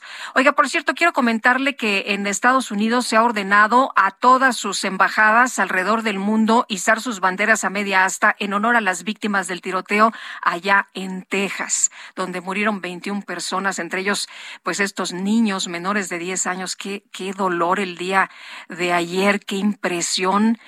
Imagínese nada más esta mañana, en vez de despachar al niño a la escuela, saber que su niño ya no está, saber que lo que tiene que hacer es pues preparar un funeral y qué dolor para toda la vida, ¿no? Qué tragedia, qué pues eh, se rompe, se rompe toda pues toda esta eh, estructura familiar. Yo no sé, el día de ayer entrevistaban, vi, eh, a algunos padres que pues eh, perdieron hijos en otros, en otros hechos allá en los Estados Unidos y decían que, bueno, pues no, no es vida, no es vida cuando pierdes a un hijo y que es muy duro enfrentarse a esto y pues eh, tratar de, de, salir adelante todos los días. Decían, lo que mencionen los, los políticos de que tienen el corazón roto a nosotros no nos sirve. Lo que nos sirve es que pues las cosas cambien, cambien en este país y que este tipo de tragedias no vuelvan a ocurrir. Son las ocho con treinta y cinco minutos. Viaja, vive, disfruta. Transfiere tus puntos bancarios a Club Premier. Obtén 30% más y conviértelos en la mejor experiencia de viaje. Adquiere vuelos con Aeroméxico, artículos de la tienda en línea, noches de hotel, rentas de auto con Hertz y más. En el hot sale de Club Premier encuentras todo para volver a disfrutar cada experiencia. Bueno, ayer hubo un caos tremendo para la Ciudad de México. Fueron bloqueadas 12 eh, accesos, las 12 eh, terminales al Aeropuerto Internacional de la Ciudad de México. Los dos accesos no fue uno, fueron los dos, debido a la presencia de taxistas que se manifestaron en las inmediaciones para exigir la regulación de aplicaciones que ofrecen servicios de transporte. Hubo por ahí ya un acuerdo, pero ¿qué fue lo que ocurrió? ¿Qué hay en ese acuerdo? ¿De qué se trata? Vamos a platicar con Ignacio Rodríguez, presidente del Movimiento Nacional de Transportistas. Don Ignacio, ¿qué tal? Muy buenos días. Buenos días, Lupita, a sus órdenes. Pues cuéntenos, oiga, ¿qué, qué les dijeron? ¿Hubo ya, se van a sentar, ah, va a haber negociaciones? ¿Qué, qué es lo que les, que les dicen? ¿Y qué se arregló el día de ayer? Eh, bueno, el, el, el, día de ayer eh, se, se, se, hizo un enlace ahí de comunicación eh, con la Secretaría de Gobernación y es a través de ella, de la Secretaría de Gobernación, que eh, se nos ofrece una reunión para el próximo viernes. Esta reunión se estaría llevando a cabo con el director del aeropuerto, eh, Carlos Morán, así como con personal de la Secretaría de Marina, de la Secretaría de Gobernación y de la Secretaría de Infraestructura, Comunicaciones y Transporte. Don Ignacio, siempre se ha dicho que la competencia es buena. ¿Qué pasa en este caso de las aplicaciones que ofrecen servicios de transporte ahí en el aeropuerto? Bueno, llevamos ya muchos años, esta situación no es nueva. Eh, a más de tres años ya de, avanzada la actual administración, pues eh, nosotros no hemos visto ninguna solución al problema que hemos planteado ya de años. Eh, seguimos en las mismas o un poco peor porque esta competencia desleal ha incrementado, ha proliferado. Y bueno, lo que nosotros estamos pidiendo es simplemente que si se va a, a permitir un servicio como es el de las aplicaciones, pues que se genere una regulación que garantice equidad para todos aquellos que se quieran dedicar al transporte eh, terrestre de pasajeros. ¿Equidad qué significa? ¿Que, ¿Que paguen igual que ustedes todo lo que eh, ustedes tienen que, que pagar, concesiones, placas, todo? Sí, claro que las condiciones y exigencias sean las mismas para todos. Eh, en estos momentos hay una situación de grave injusticia que eh, ha afectado eh, también muy gravemente el ingreso de los transportistas legalmente permisionados en zonas federales y legalmente concesionados en la en la zona local de la Ciudad de México y bueno vemos que la autoridad no ha querido entrarle a la resolución de este tema no ha tenido la voluntad para abordar con la seriedad que se requiere eh, este tema y poder eh, generar una solución justa para todos. Entonces, ¿el, ¿el viernes podría salir ya de ahí la solución? Bueno, nosotros queremos pensar que esta vez sí tendrán esa disposición nuestras autoridades. Nosotros vamos a confiar una vez más en que eh, las autoridades por fin, eh, en una plena conciencia de la naturaleza de este problema, pues eh, tenga esa voluntad de solucionar el, el, grave problema para este sector. Muy bien. Don Ignacio, ¿por qué eh, bloquearon los dos accesos? ¿Por qué eh, le hicieron esto a la gente el día de ayer? Bueno, lamentablemente cuando la autoridad es indiferente, cuando la autoridad eh, no, no, no atiende eh, o hace caso omiso a nuestras peticiones, son ya eh, muchos años que llevamos eh, llevando esto a la mesa, nosotros hemos demostrado que nos asiste la razón jurídica. Nosotros no queremos algo eh, que sea eh, injusto. Nosotros queremos que eh, simplemente haya un marco normativo el cual se respete para que eh, pues todos podamos trabajar pero dentro de la ley con un marco de respeto a la ley. Eso es lo que nosotros estamos pidiendo en todo momento y bueno ante ante esa indiferencia y ante esa falta de resultados pues eh, a veces no tenemos otro camino más que el de la protesta pública. Muy bien, pues don Ignacio, muchas gracias por platicar con nosotros esta mañana. Buenos días. Gracias a ustedes. Hasta Buenos luego. Días. Ignacio Rodríguez, presidente del Movimiento Nacional de Transportistas. En este momento, las ocho con cuarenta. En tienda o en línea, lo más cool del hot sale está en Soriana. Elige por 15,990 pesos. Pantalla Sharp Smart TV 4K de 70 pulgadas, LG Smart TV 4K de 65 pulgadas o Samsung QLED de 60 pulgadas. Soriana, la de todos los mexicanos. A mayo 26, aplican restricciones, válido hiper y super.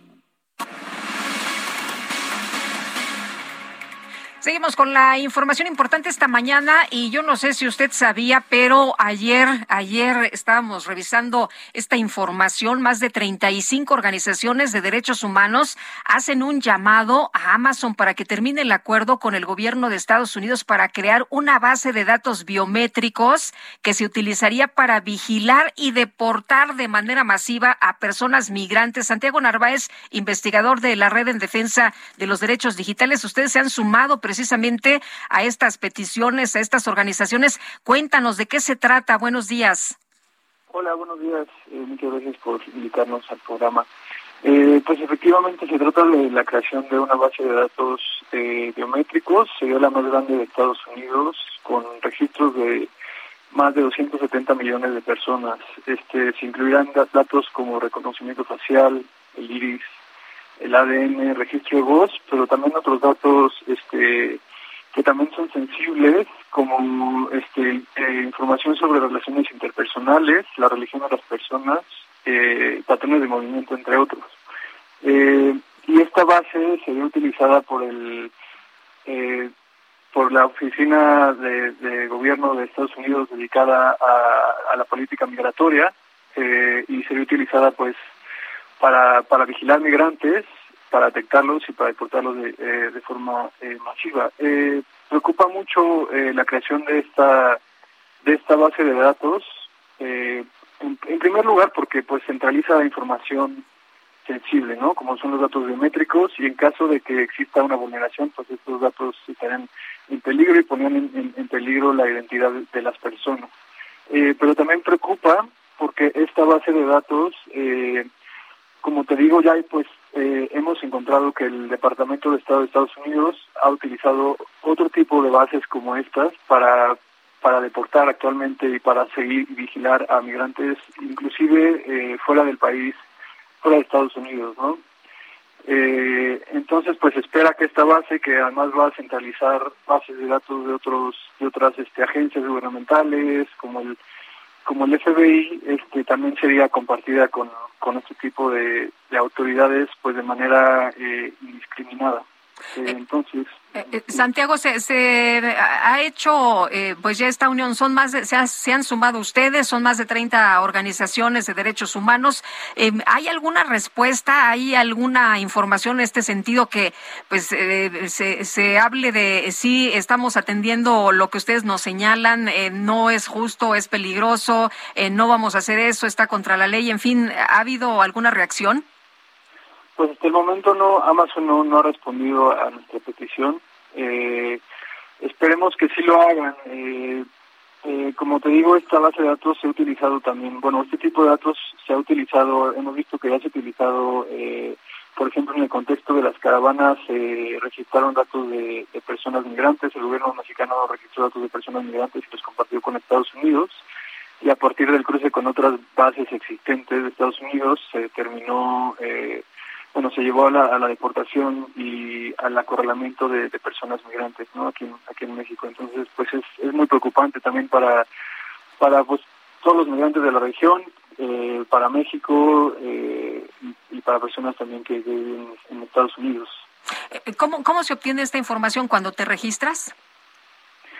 Pues, eh, como te decía, esta base de datos busca centralizar diferentes eh, bases de datos existentes y también eh, se va a alimentar de procesos, eh, pues en la actualidad y históricamente ha habido varios procesos eh, de cooperación entre el gobierno de Estados Unidos y México, mediante los cuales han registrado datos de personas migrantes. Uno de estos es, se conoce como Bitmap, que se le ha dado este pues equipamiento de registro biométrico a México y también capacitación para que en el momento en el que los migrantes son detenidos o son ingresados a situaciones migratorias. Eh, en algunos de estos casos se registran sus datos biométricos y se comparten con el con el gobierno de Estados Unidos, pero también se ha registrado o se ha detectado que, por ejemplo, mediante procesos en que los las personas migrantes están buscando obtener visas humanitarias, estos datos son compartidos con el gobierno de Estados Unidos y eventualmente pues son utilizados, como te digo, para identificar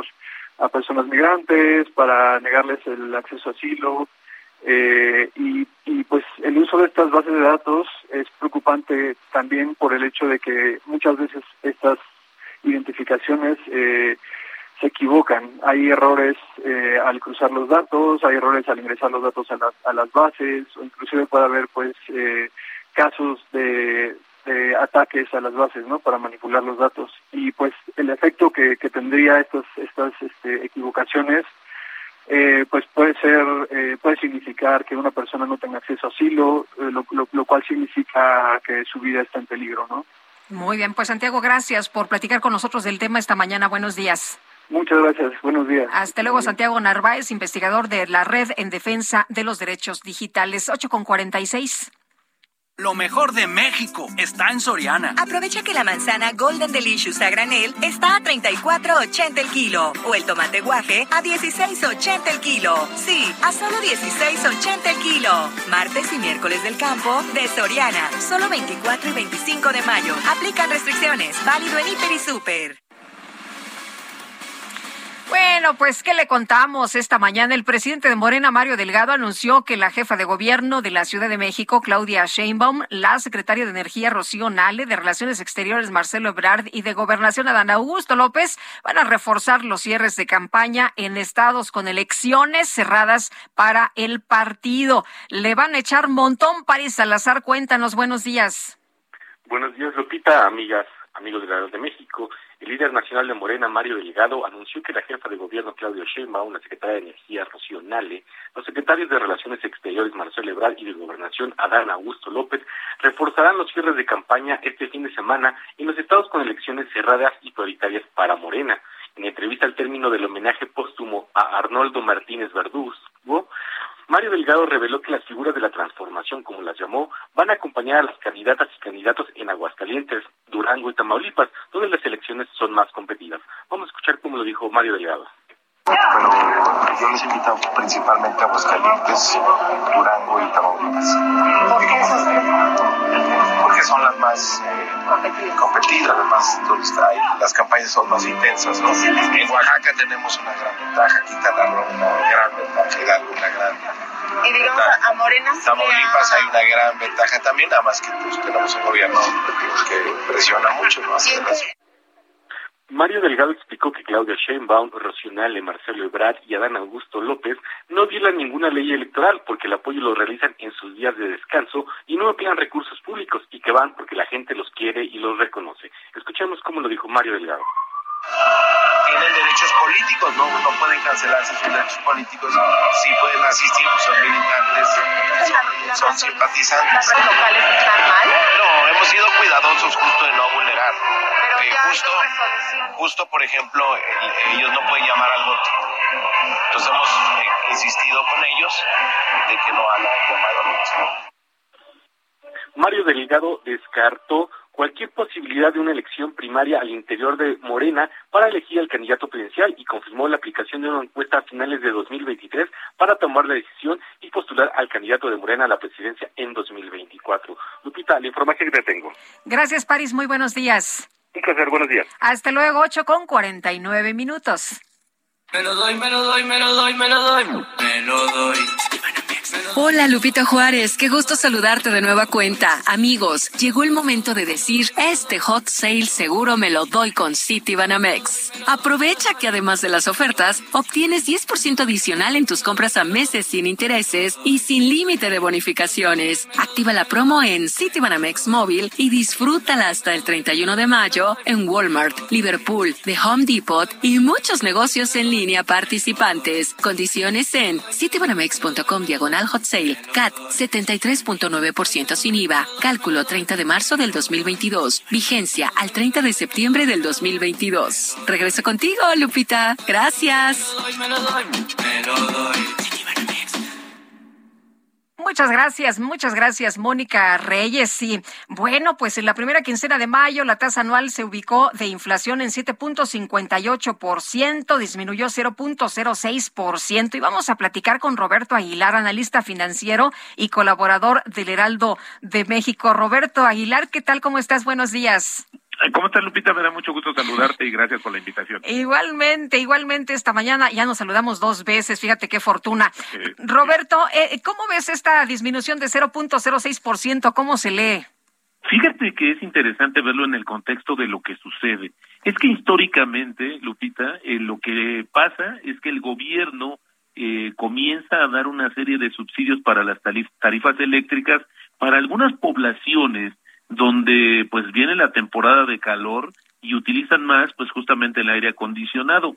Por eso tenemos, por lo menos en los registros que, que tenemos a la mano justamente del INEGI, que desde el 2013 para esta primera quincena de mayo se reporta una, una inflación negativa, es decir, que no incrementan los precios en, en su conjunto, sino al contrario, caen. Y esto, pues, no, se, no fue la excepción justamente para la primera quincena de mayo de este 2022, donde tuvimos esto, esta baja, pues, ligera en los precios. Bueno, ahora, ese es el promedio, Lupita, eso creo que es importante verlo, porque si vemos en el, ya con los detalles de lo que nos muestra justamente el INEGI, de los productos o de los bienes y servicios que más subieron justamente en la primera quincena de mayo, pues tenemos rápidamente te los comento, el aguacate en primer lugar, que subió eh, casi 14%, y luego está el jitomate, que por cierto, fíjate Lupita, que subió cerca de 8%, pero es interesante porque en México consumimos mucho jitomate, y eso se refleja en esta canasta de bienes y servicios, donde cada uno de los productos que, que se hace de un consumo promedio de una familia en México, el, el jitomate tiene un peso muy grande en, en esa canasta, ¿no? Entonces, todos los movimientos justamente ligados o, que vienen del jitomate tienen un impacto en la inflación. Y luego vienen las loncherías, fondas, torterías y taquerías, el transporte aéreo, huevo, naranja, pollo, restaurantes similares, el chayote y la leche pasteurizada. Lo que más subió, lo interesante también es que cinco o seis de estos productos que te acabo de mencionar, Lupita, entraron en este paquete de más de 20 productos que el gobierno presentó con este plan para justamente tratar de suavizar los incrementos o evitarlos y con ello contribuir a la baja en la inflación, lo cual pues no ha sucedido. Y los indicadores o los especialistas lo que están anticipando, Lupita, es que este plan va a tardar, uno, va a tardar tiempo en tener efecto y dos, el efecto va a ser mínimo. Así es que viene una situación un poco más complicada sin ser alarmista, es decir, no vamos a ver que la inflación regrese a sus niveles que son más o menos estables de acuerdo con el objetivo del Banco de México, que es tres más menos un punto. Esto lo vamos a ver, según la revisión última del Banco de México, hasta el primer trimestre del 2024, Lucía. Uy, todavía, todavía nos falta mucho. Nos queda un minutito. Te quiero preguntar entonces, quienes nos dicen y quienes nos presumen que esta baja es por los ajustes en el, a los precios del pacto, pues no es cierto. Exactamente, no, no es cierto, porque no, porque vemos que allá hay seis productos y sobre todo también, Lupita, porque esto no es tan inmediato, esto es un tema que justamente se van a tener que ir adaptando, pues quienes se sumaron, que son productores y distribuidores a esta situación y por lo pronto lo que vemos es que no, no, no es suficiente todavía esta situación y bueno, ojo, no hay que llegar al tema del control de precios, porque eso sí sería más, más eh, perjudicial justamente para el bolsillo de todos. Esa película ya, ya la vimos y no nos fue nada bien, mi querido Roberto Aguilar. Totalmente, Lupita. Bueno, que tengas muy buen día. Te agradezco mucho igualmente. Hasta luego, un abrazo. Roberto Aguilar, analista financiero y colaborador del Heraldo de México. Vamos a una pausa y regresamos.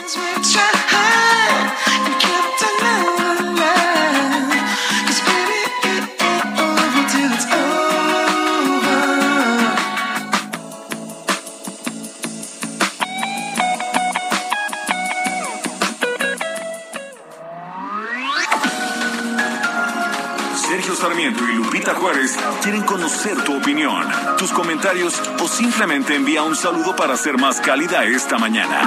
Envía tus mensajes al WhatsApp 5520 109647.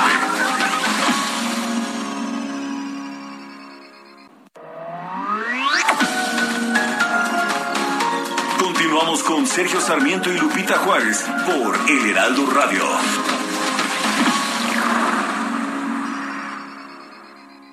¿Tienes algún imprevisto y necesitas dinero en efectivo? Ya no te quiebres la cabeza. Crédito personal Citibanamex es para ti. Pídelo hoy mismo. Por promoción no te cobra comisión por apertura. Además, lo pagas en mensualidades fijas y la tasa de interés es de las más competitivas. Ve a tu sucursal más cercana y pídelo o desde Citibanamex móvil. Aprovecha esta oportunidad. Requisitos y CATEN. citibanamex.com.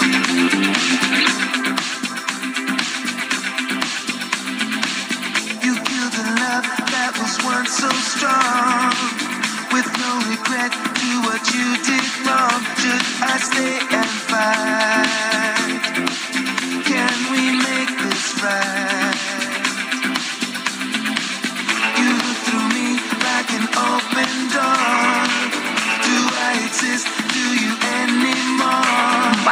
Vámonos, a la la fiesta de Lenny Kravitz, que está cumpliendo 58 años.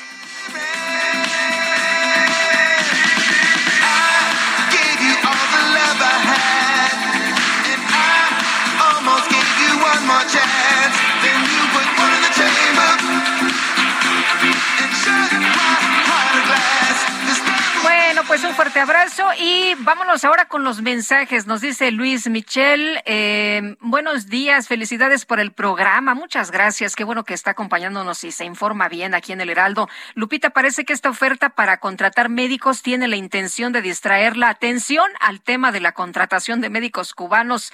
Bueno, pues todo esto se originó precisamente por la inconformidad de médicos mexicanos, ¿no? Que le dijeron al presidente, a ver, señor, ¿sabe qué? Si hay médicos mexicanos, levantaron la mano y dijeron, estamos aquí y además no nada más somos médicos que estamos saliendo de la escuela, o sea, hay médicos para todos los niveles y hay especialidades y hay especialistas y aquí estamos todos. Lo que no hay, pues son plazas, lo que no hay son puestos para los mexicanos. Si quiere traer cubanos, primero contrate a los mexicanos.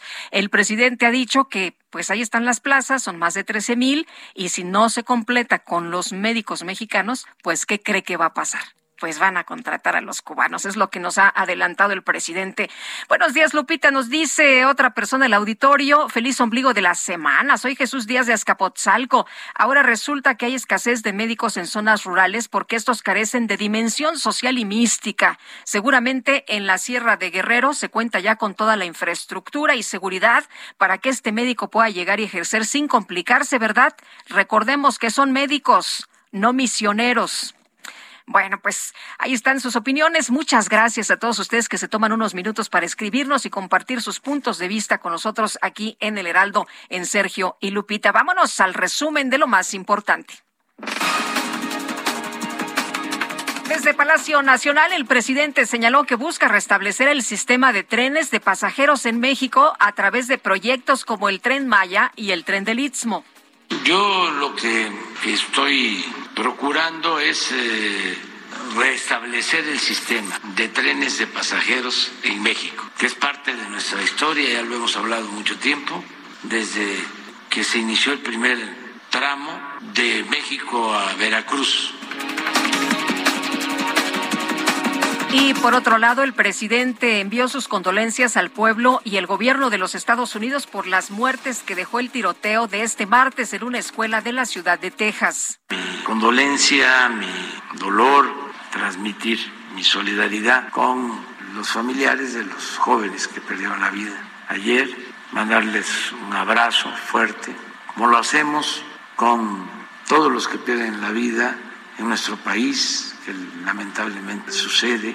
Nos duele mucho que haya que hayan estas desgracias y mandarles un abrazo a los familiares de los jóvenes, de las víctimas y, también pues eh, nuestra solidaridad con el gobierno de Estados Unidos, porque son momentos muy tristes, muy difíciles.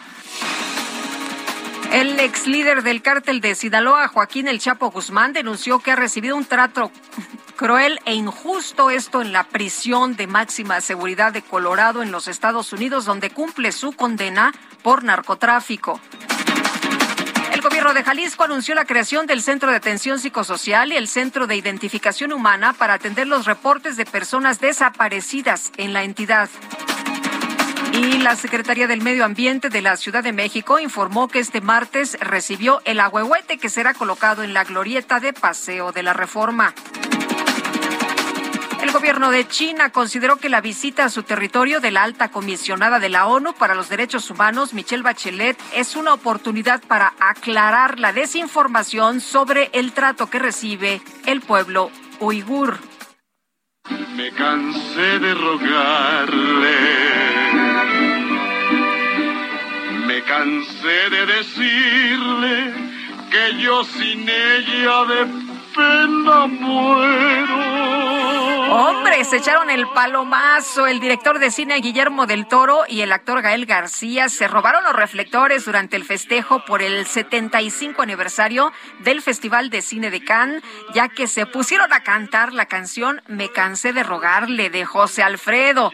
De José Alfredo Jiménez. Bueno, mientras compartían allí escenario con figuras internacionales como Kristen Stewart y Max eh, Mikkelsen, además de Jake Gyllenhaal. Como mi suerte quise hallar el olvido al estilo Jalisco, pero aquellos mariachis y aquellos tequilas me hicieron llorar. A todo le sale bien, todo le sale bien a Guillermo del Toro. Bueno, pues al, ahí la cantada, la cantada allá en Cannes. Son las nueve ya con siete minutos. La micro deportiva.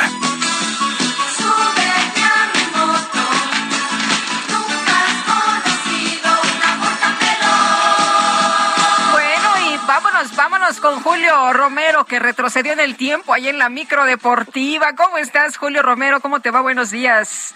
Muy bien, querida Lupita, muy buenos días, amigos del auditorio, qué placer saludarles. Efectivamente, con dedicatoria especial hasta Puerto Rico, de donde eran los menudo. Oye, sí nos regresamos unos, unos cuantos años. Unos años. cuantos, nada Como más, casi unos 40. cuantos, más. Más o menos, no son nada. no son nada. Bueno, oigan, histórica resultó la jornada en el torneo de tenis de Roland Garros, el segundo Grand Slam del año, ya que se registró la victoria de la mexicana Fernanda Contreras sobre la húngara Pana Utbaridi con parciales de 7-6 y 6-3. Con este resultado, la nacida en San Luis Potosí avanzó a la segunda ronda, llegando desde la misma calificación en este torneo grande. En la siguiente fase se estará midiendo a la rusa Daría Kazatkina con la misma fórmula que ha venido empleando en este torneo. Jugar y divertirse. Escuchamos a Fernanda Contreras.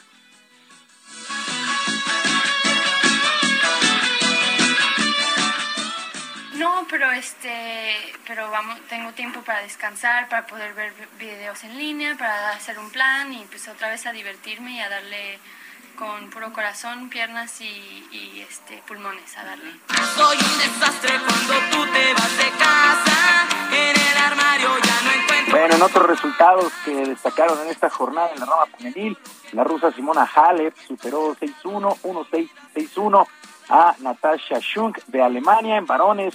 Eh, Stefano Tsitsipas, el griego, logró avanzar, se impuso en un larguísimo juego, tuvo que venir de atrás, Tsitsipas lo perdió, perdía los primeros dos sets, 5-7 y 4-6, pero remontó con 6-2, 6-3 y 6-2 a Lorenzo Musetti de Italia. El francés Gilles Simone, local, también en 5 sets, eliminó al español Pablo Carreño. En estos momentos se llevan a cabo varios juegos, está perdiendo, está perdiendo Alexander Zverev, pierde dos sets a cero ante el argentino Sebastián Báez, 6-2 y 6-4 ha ganado el argentino, estamos en el tercer set. Diego Schwartzman está enfrentando al español Jaume Maunar, así es que continúa, continúa la actividad allá en Roland Garros, el segundo Grand Slam del año. Mientras tanto, luego de terminar su temporada en la Liga Premier de Inglaterra, el atacante Raúl Jiménez ya llegó a la ciudad de Dallas para incorporarse a los trabajos de la selección nacional previo a los duelos amistosos contra Nigeria, Uruguay y Ecuador. El atacante del Wolverhampton llega motivado luego de alcanzar los seis tantos en la campaña que lo convirtieron en el mejor anotador de los Wolves. El duelo contra Nigeria, hay que recordarlo, será este sábado. Continúa la preparación de la selección nacional rumbo a la Copa del Mundo de Qatar. En lo que corresponde al balompié nacional, en el llamado fútbol de estufa, los Pumas, los Pumas anunciaron a su primer refuerzo, se trata del portero Gil Alcalá, que llega para pelear el puesto al lado de Julio González.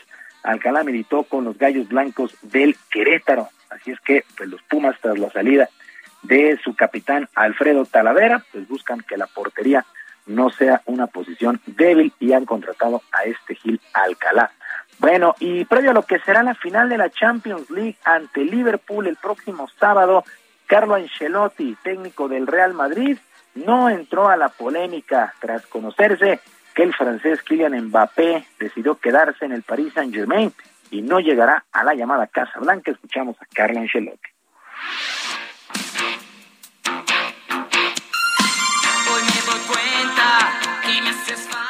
Para nosotros, pensar a lo que tenemos que pensar, nunca hemos hablado de jugadores de otra plantilla, de otros clubes. Tenemos el respeto de todos, de todas las decisiones que toman. Tenemos todo el respeto de los clubes, nosotros tenemos que hacer nuestro trabajo y ahora es bastante claro, evidente que no hay, es bastante simple a lo que tenemos que pensar, que es preparar bien la final.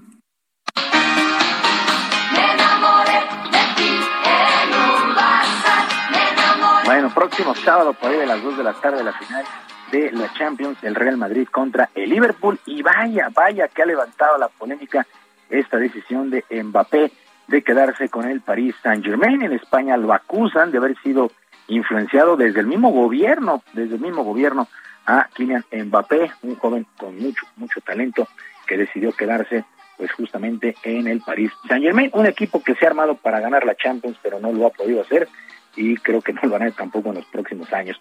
Bueno, a través de sus redes sociales, el púgil mexicano Saúl El Canelo Álvarez confirmó ya el tercer enfrentamiento con el kazajo Gennady Golovkin para el próximo 17 de septiembre como parte de los festejos patrios.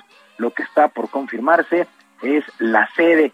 Las anteriores peleas, las anteriores peleas fueron en el 2007, en 2017, 2017 que terminó con empate y en 2018 con triunfo para el Tapatío. Ya lo habíamos anunciado que prácticamente pues era un hecho esta tercera pelea entre el mexicano Saúl El Canelo Álvarez y Gennady Golovkin. Mientras tanto, actividad en los playoffs en el básquetbol de la NBA. El equipo de los guerreros de Golden State perdió el día de ayer 119 a 109 ante los Mavericks de Dallas, pero el tema principal no, no fue el triunfo de los Mavericks, que por cierto evitaron la barrida en este compromiso que es a ganar cuatro de posibles siete duelos.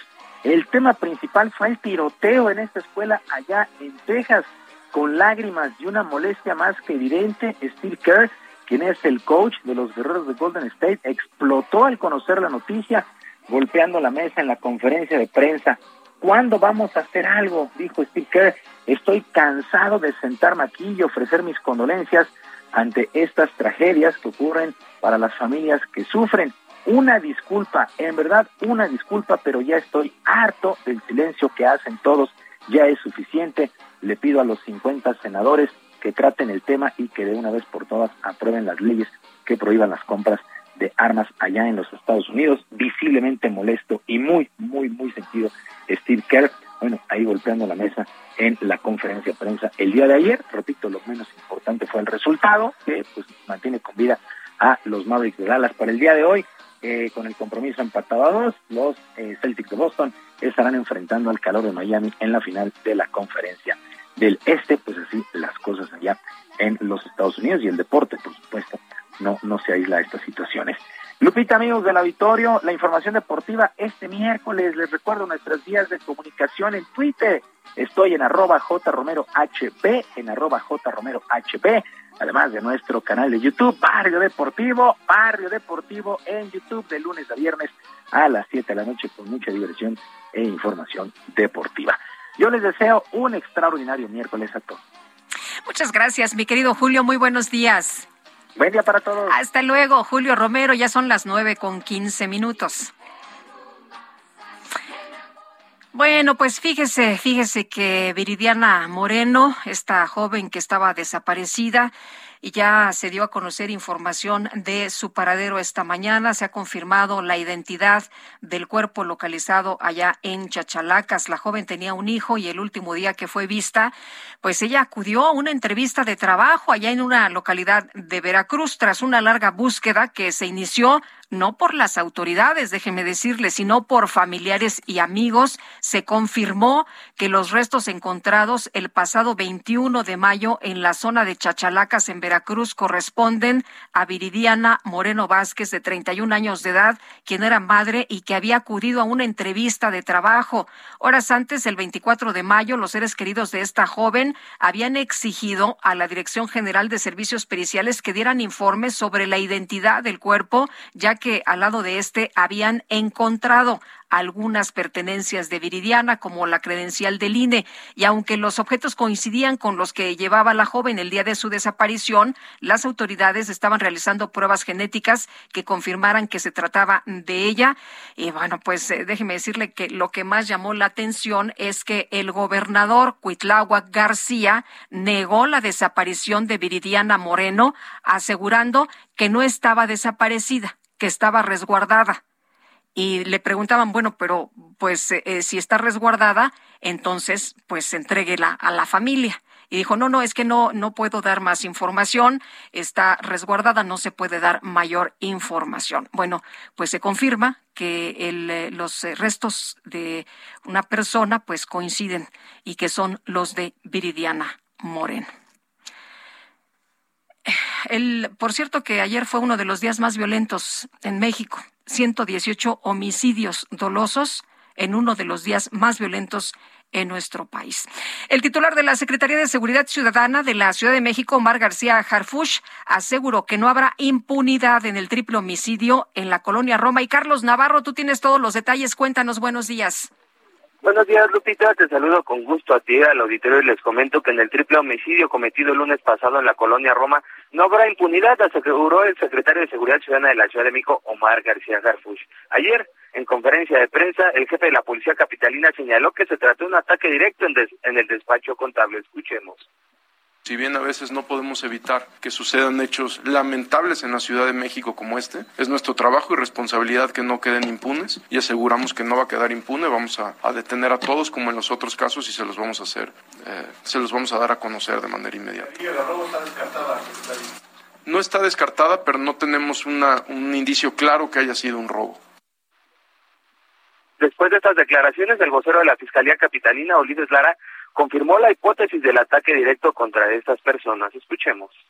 Derivado de diversas diligencias realizadas hasta el momento por personal ministerial, pericial y detectives de esta Fiscalía, en colaboración estrecha con el área de inteligencia de la Secretaría de Seguridad Ciudadana, se desprende que la principal línea de investigación es que se trató de un ataque directo. El funcionario detalló que fue posible establecer que el agresor de las tres víctimas ocupó un supresor de sonido conocido como silenciador en el arma de fuego que utilizó para privar de la vida a la mujer y a los dos hombres. En el lugar fueron hallados seis casquillos percutidos calibre 40, Además, el vocero destacó que tras las entrevistas realizadas por los detectives de la Fiscalía son coincidentes en el sentido de que las víctimas no recibieron amenazas durante los últimos días, ni tampoco que temieran por alguna posible represalia derivada de sus labores profesionales. Lupita, la información que te tengo. Muchas gracias, Carlos. Buenos días. Hasta luego, buenos días. Hasta luego, muy buenos días. Pues estaremos atentos a lo que pues dé a conocer la autoridad. Dicen que no habrá impunidad en este triple homicidio de la colonia Roma. Una mujer y dos hombres fueron asesinados. La Secretaría del Medio Ambiente de la Ciudad de México informó que ya se encuentra en la capital el ahuehuete que se va a colocar en la glorieta de La Palma. Y Cintia Stettin nos tienes todos los detalles. Adelante, buenos días.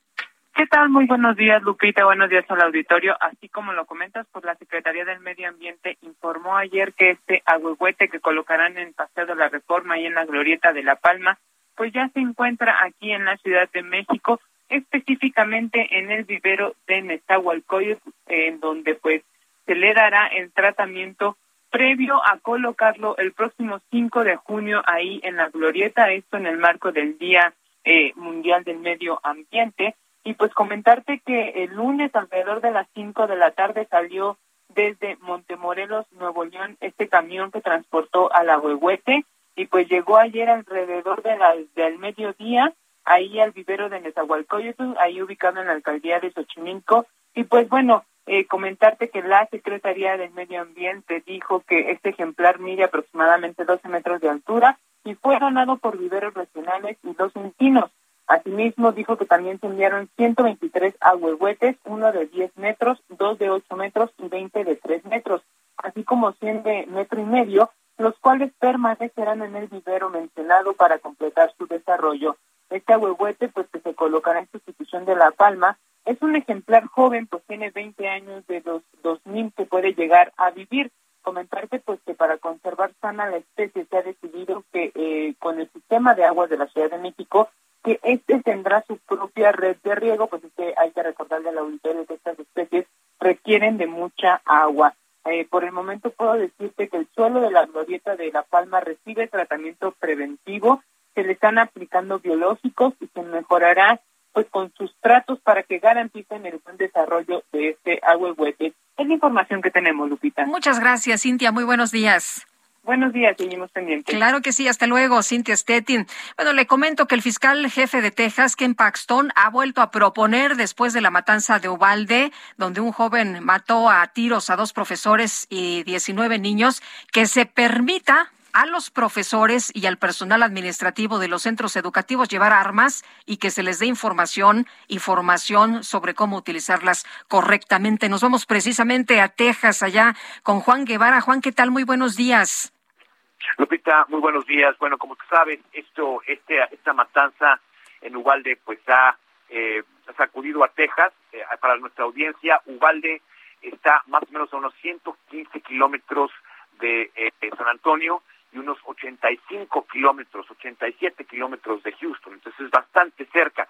Ha habido eh, nueva información. Primero se supo el día de ayer en la noche que 20 agentes de la policía fronteriza llegaron a ayudar a las fuerzas del orden el día de ayer en el tema de la matanza de Uvalde. Es decir, esto inició a las 11.37 de la mañana y a las 12.17 fue cuando fue eh, timado eh, este, este asesino.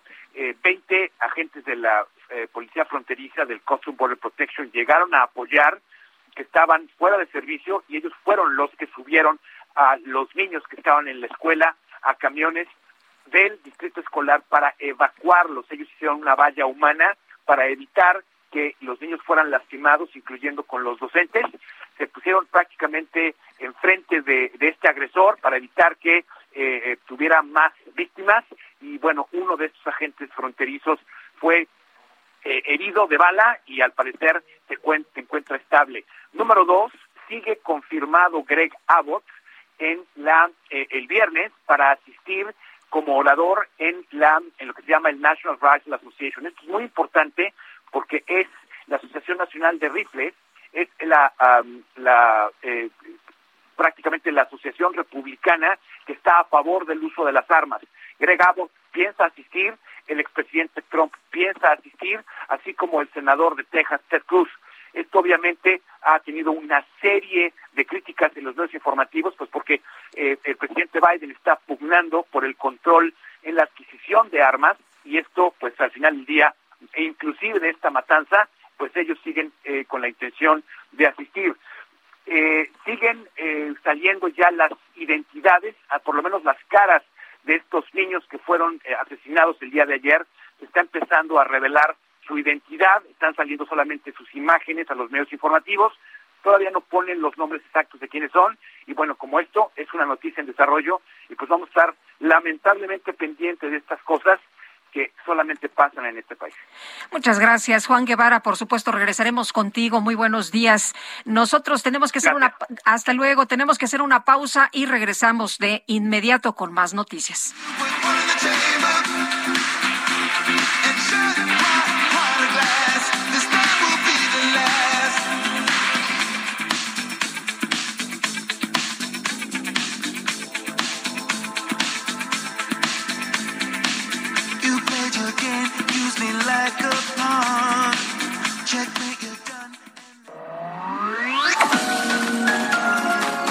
Sarmiento y Lupita Juárez quieren conocer tu opinión, tus comentarios o simplemente envía un saludo para ser más cálida esta mañana.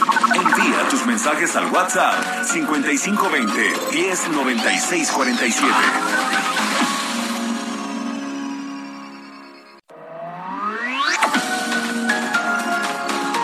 Continuamos con Sergio Sarmiento y Lupita Juárez por El Heraldo Radio.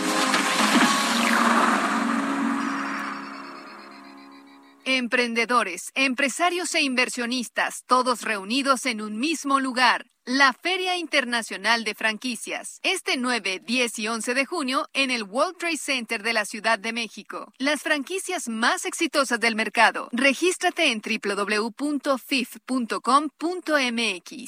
GastroLab, historia, recetas, materia prima y un sinfín de cosas que a todos nos interesan.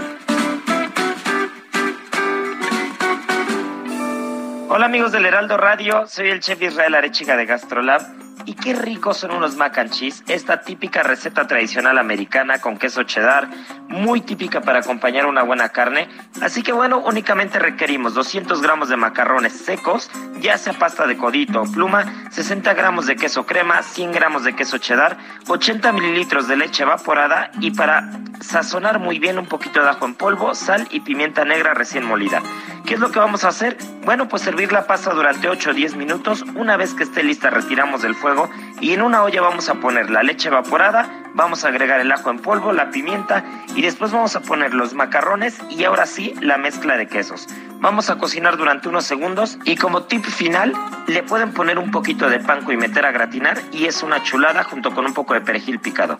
Así que bueno, no hay pretexto para hacer unos buenos mac and cheese y si no escucharon bien la receta en gastrolabweb.com como muchas recetas más la pueden encontrar. Muy buenos días, ¿cómo estás Lupita Juárez? Qué gusto saludarte a ti y a todos los amigos del Heraldo Radio. ¿Qué creen? Hoy en la mañana se me hizo tarde y olvidé mi maquillaje, pero por suerte siempre hay un Sanborn cerca. Al entrar, descubrí que las promociones del Hot Sale son válidas también en tienda física. Compré mi maquillaje y también unos audífonos, porque no podía desaprovechar la oportunidad. Tenían descuento de hasta el 50% y por pagar con mi tarjeta Sanborns, obtuve hasta 18 mensualidades sin intereses. Entré por mi maquillaje y salí con audífonos. No olviden, amigos, entrar a sanborns.com.mx porque ahí estarán anunciando todas sus promociones. Como ves, Lupita Juárez, regreso contigo. Buen día. I wish that I could fly into the sky just like. Muchas gracias a Mónica Reyes y nosotros seguimos disfrutando de la música del cumpleañero de Lenny Kravitz.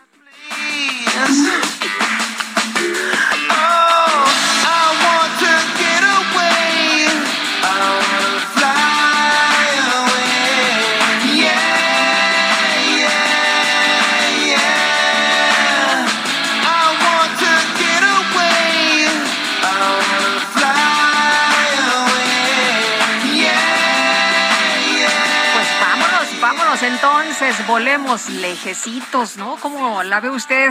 Bueno, pues fíjese que en los mensajes, en los mensajes José Antonio nos eh, dice, hola, van a contratar médicos y especialistas muy bien y las medicinas.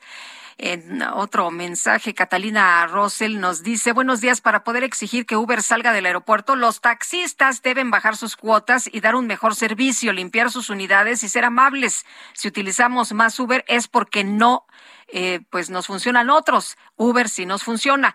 Buenos días. ¿Por qué no les ofrecen lo mismo que les ofrecen a los médicos cubanos, a los médicos mexicanos? Saludos, Lupita. Felicidades por tu forma de dar las noticias. Es lo que nos dice el arquitecto Javier Navarro desde Tlalnepantla, en, eh, allá en el Estado de México, Tlalnepantla de Vaz. Muchos saludos a todos ustedes y gracias, muchas gracias por sus opiniones que como ustedes saben, son lo más valioso, más valioso en este espacio. Y vámonos de nuevo con Mónica Reyes. Adelante, Mónica, ¿qué tal? Me lo doy, me lo doy, me lo doy, me lo doy. Me lo doy.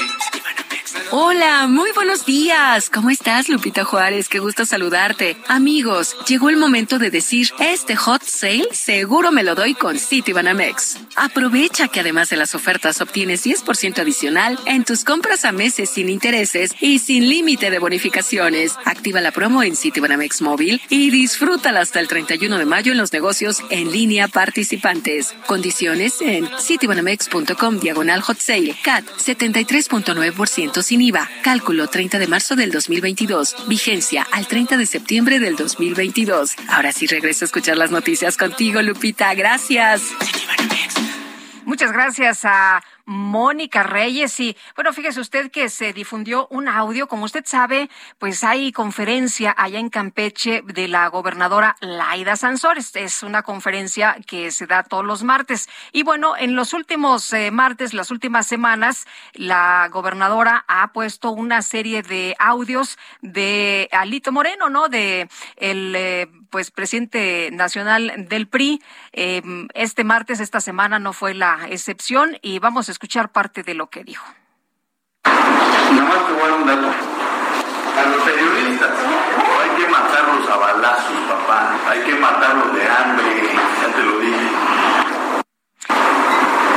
Bueno, pues, ¿qué le parece esta frase a los periodistas? No hay que matarlos a balazos, hay que matarlos de hambre. En otras ocasiones, en otras grabaciones que se han difundido, la respuesta de Alejandro Moreno, el eh, presidente nacional del PRI, ha sido rechazarlas. Él dice que esto se ha manipulado, que no es su voz, que no son sus dichos, eh, que esto es falso. Y bueno, de hecho, en eh, cuenta de Twitter hace unas horas, él hablaba precisamente de que ante estas falsedades que se han presentado en los eh, programas de Laida Sansores, la gobernadora de Campeche, pues acudirá a la Fiscalía General de la República para presentar denuncia penal en contra de quienes están pues promoviendo, divulgando información falsa, mintiéndole a la ciudadanía. Dice él que no se va a dejar y que no se va a callar. Vamos a ver qué dice ahora después de estas declaraciones, ¿no? De que a los periodistas no se les mata a balazos, se les mata de hambre. Son las nueve con treinta y siete minutos. Lo mejor de México está en Soriana. Aprovecha que la manzana Golden Delicious a granel está a 34.80 el kilo o el tomate guaje a 16.80 el kilo. Sí, a solo 16.80 el kilo. Martes y miércoles del campo de Soriana, solo 24 y 25 de mayo. Aplican restricciones. Válido en Hiper y Super. Con nosotros vía telefónica Eunice Rendón, ella es experta en seguridad e inmigración. Eunice, como siempre, un gusto poder platicar contigo. Muy buenos días. ¿Nos escuchas, Eunice?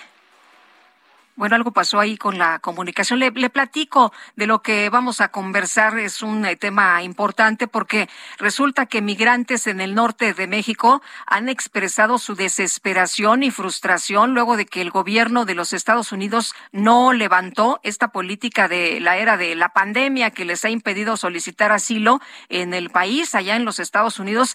Y esto ha sido durante ya más de dos años. Son dos años de la gente que está pues tratando de llegar a los Estados Unidos y simple y sencillamente pues no, no lo ha logrado, no ha podido. Así que bueno, pues eh, vamos a, platicar con Eunice Rendón sobre pues cuál es la situación que él espera a estas personas, cuáles son las complicaciones y las complejidades eh, después de, que no van a poder eh, solicitar pues este este permiso, ¿no? Que van a tener que quedarse más tiempo acá en México o que es lo que va a ocurrir. Eunice Rendón, como siempre, un gusto poder platicar contigo. Muy buenos días.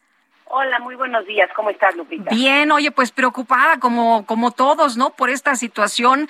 Eh, los migrantes sabemos que ya están muy desesperados.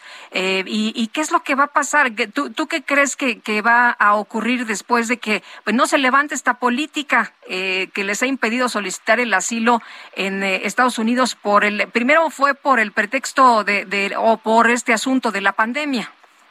Pues sí, efectivamente, Lupita, creo que hay varios temas aquí que tocar.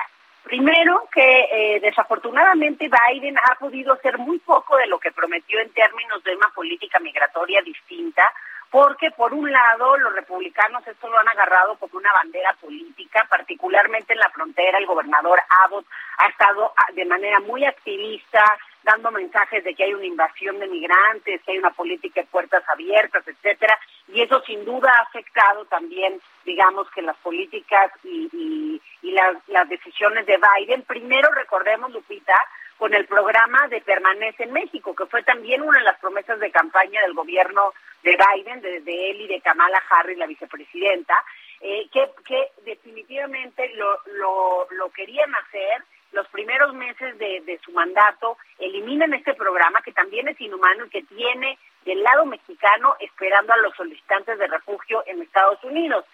Pero una orden de la Suprema Corte derivado de una demanda del gobernador Abbott de Texas hizo que tuvieran que reactivar este programa hace cerca de cuatro meses con todas las consecuencias pues inhumanas que hay alrededor del mismo. Y ahora vuelve a pasar con el título 42.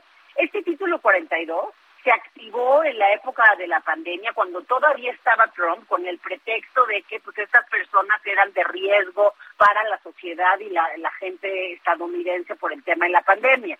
Sin embargo, eh, los, los, los, los centros de salud y enfermedades en Estados Unidos, conocidos como CDC, hace algunas semanas mencionaron que ya no era necesaria esta política porque ya hay una cobertura en tema de vacunación, porque finalmente la pandemia había empezado a mermar, etcétera.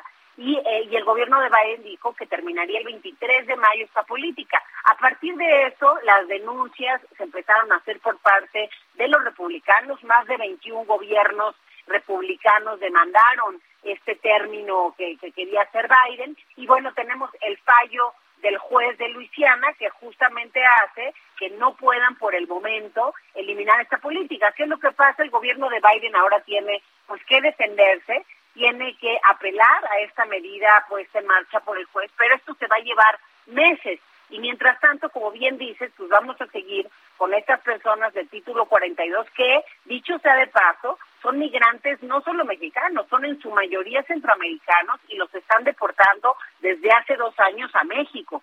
Entonces, este, lo cual tampoco se fila, ¿no?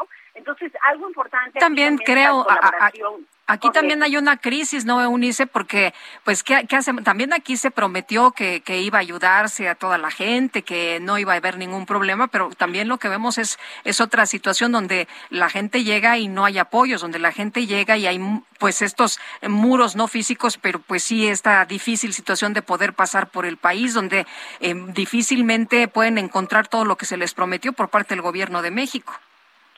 Pues efectivamente creo que ha sido una situación compleja para los migrantes en ambos en ambas partes, porque por un lado está el tema de que Estados Unidos no los deja ingresar, ¿no? por diferentes programas que tiene puestos en marcha, y por el otro tema, por el otro lado está que también del lado mexicano, pues no existe todavía una política, digamos, de colaboración con estos migrantes. Se ha hecho algunos esfuerzos, pero sobre todo no son suficientes cuando México ha transitado de ser un país, ahora sí que de, de, de paso, de tránsito para muchos de los migrantes, a ser cada vez más un país de destino como consecuencia de estas decisiones en Estados Unidos. Y el presupuesto, por ejemplo, pero empieza desde los legisladores, Lupita, porque eh, el presupuesto para la Comar, por ejemplo, que cerramos el año pasado con más de 130 mil solicitudes de refugio, pues sigue siendo el mismo que hace 10 años cuando teníamos 7 mil solicitudes. Entonces realmente no va, este, el, ahora sí que la necesidad con, con, con, con el presupuesto que se está teniendo para estos temas. Entonces, más allá de un deseo de una política humanitaria y capaz de, integrar a los migrantes, se requiere tener la capacidad en términos de los recursos humanos y materiales para verdaderamente hacerlo. Y en este punto en particular, de título 42, si permanece México, creo que eh, eh, México tiene que exigir también a Estados Unidos su colaboración, porque finalmente son ellos los que han tomado estas decisiones de retornar a las personas a México, claro, de la mano con el gobierno mexicano, porque sin la anuencia del gobierno no podrían existir estos dos programas, porque estamos recibiendo, repito, a gente que no es mexicana deportada a México y estamos por el otro lado también este, dejando que los solicitantes de refugio en Estados Unidos se queden del lado mexicano. Eso sin hablar pues de los peligros que tiene la gente emigrante también en estos sitios porque coincide con los puntos de mayor violencia e inseguridad también en nuestro país. No, hombre, pues qué, qué panorama, qué escenario tan, tan complicado, Unice. Muchas gracias por platicar con nosotros esta mañana. Muy buenos días. Buenos días, hasta luego. Hasta luego, Unice Rendón, experta en seguridad y migración. Las nueve ya con cuarenta y cuatro minutos. 9 con 44. En Soriana encuentras la mayor calidad. Aprovecha que el pollo entero fresco está a 37.90 el kilo y la milanesa de res pulpa blanca a 159 pesos el kilo. Sí, a solo 159 pesos el kilo. Soriana, la de todos los mexicanos. Solo 24 y 25 de mayo. Aplican restricciones. Válido en Hiper y Super. Y van a rendir homenaje al jefe Vulcano y vamos con la información de Carlos Navarro. Carlos, ¿qué tal? Buenos días. Buenos días, Lupita. Te saludo con gusto a ti, al auditorio, y te comento que un homenaje póstumo se realizará en la estación central comandante Leonardo del Frago al exdirector del heroico Cuerpo de Bomberos y jefe vulcano Raúl Esquivel Carvajal, quien lamentablemente falleció ayer a los 77 años de edad. La estación donde se llevará a cabo el homenaje se ubica en Fray Servando Teresa de Mier, esquina Eje 1 Oriente, en la colonia Merced Balbuena, en la alcaldía Venustiano Carranza. A través de una tarjeta informativa, la corporación informó que se contemplaba que el cuerpo del jefe Vulcano saliera alrededor de las 9.30 de la funeraria Galloso, ubicada en Félix Cuevas. Comentarte que el jefe Vulcano tuvo una trayectoria de 49 años de servicio y 13 como director general del heroico Cuerpo de Bomberos. Así es que comentarle a nuestros escuchas prohibido olvidar el famoso vamos para allá. Lupita, la información que te tengo. Muchas gracias, Carlos. Buenos días. Hasta luego, buenos días. Y vamos ahora con Alan Rodríguez. ¿Qué tal, Alan? Muy buenos días. Hola, ¿qué tal Lupita? Amigos, muy buenos días. Continuamos en la central de bomberos, en la estación central de bomberos, en donde esta mañana el asta bandera fue izada a la mitad en señal de luto. También se realizaron acciones y maniobras de limpieza en el patio principal, en donde se estará llevando a cabo el homenaje al jefe de bomberos Raúl Esquivel. Ya la, banda de guerra se encuentra en el punto y también personal de la Secretaría de Seguridad Ciudadana de Tránsito se encuentran ya en la zona esperando para coordinar los cortes a la circulación en espera de la llegada del cuerpo, al cual se le estará llevando a cabo un homenaje de cuerpo presente. Por lo pronto, Lupita, es el reporte que tenemos desde esta estación central de bomberos de la Ciudad de México. Alan, muchas gracias. Estamos al pendiente, buen día. Estamos atentos. Buenos días. Y Mario Miranda, ¿tú por dónde andas a esta hora? Hola, ¿qué tal, Lupita? Buenos días. Pues continuamos aquí afuera de la, de la funeraria ubicada aquí en Cuevas y Gabriel Mancera, a la espera de la salida del cuerpo del jefe Vulcano, se le realizará un cortejo fúnebre en dirección hacia la estación de bomberos. Todavía hasta el momento no sale, ya están aquí bastantes medios de comunicación esperando a que salga. Hace unos momentos salió su hija, la cual nos comentó que aproximadamente en 20 minutos sale el cortejo fúnebre para hacer un recorrido que espera que la ruta que tome es la de Gabriel Mancera para posteriormente incorporarse hacia el eje central, continuar por Fray Servando y para así finalmente llegar por Calzada de la Viga hacia la estación de bomberos donde le están esperando para realizarle un homenaje al jefe vulcano. Muy bien, Mario, muchas gracias. Buenos días. Buenos días, Lupita. Hasta luego. La hermana de Cecilia Monzón, Elena Monzón, realizó una conferencia de prensa para dar seguimiento al asesinato del activista allá en Puebla y Claudia Espinosa nos tiene los detalles. Adelante. ¿Qué tal? Te saludo con gusto para darte a conocer que la hermana de Cecilia Monzón, Elena, informó que hay apoyo de colectivos y asociaciones para dar seguimiento al asesinato de su hermana. Por ello, dio su voto de confianza a la Fiscalía General del Estado para esclarecer el asesinato de la abogada y activista ocurrido el pasado sábado. Sin abundar en detalles sobre la investigación, aseguró que el asesinato de su hermana fue un acto brutal, el cual no tendría que replicar contra nadie ni en ningún otro lugar. Manifestó que hay disposición de las autoridades para esclarecer el tema y dijo que la Fiscalía no descarta ninguna línea de investigación. Desde Puebla lo saluda con gusto Claudia Espinosa. Muchas gracias, Claudia, por esta información. Y le quiero decir a usted que van 13 mil mujeres asesinadas en este sexenio. 13 mil mujeres asesinadas en lo que va de este gobierno. Y bueno, por otra parte, también darle a usted esta información. La Unión Europea afirmó que el asesinato de Cecilia Monzón demuestra el preocupante grado de violencia que enfrentan los activistas en México. Los países que conforman la Unión Europea condenaron el asesinato de Cecilia Monzón, quien contaba con la ciudadanía española, y urgieron a que el caso no quede impune. Vámonos al resumen de lo más importante.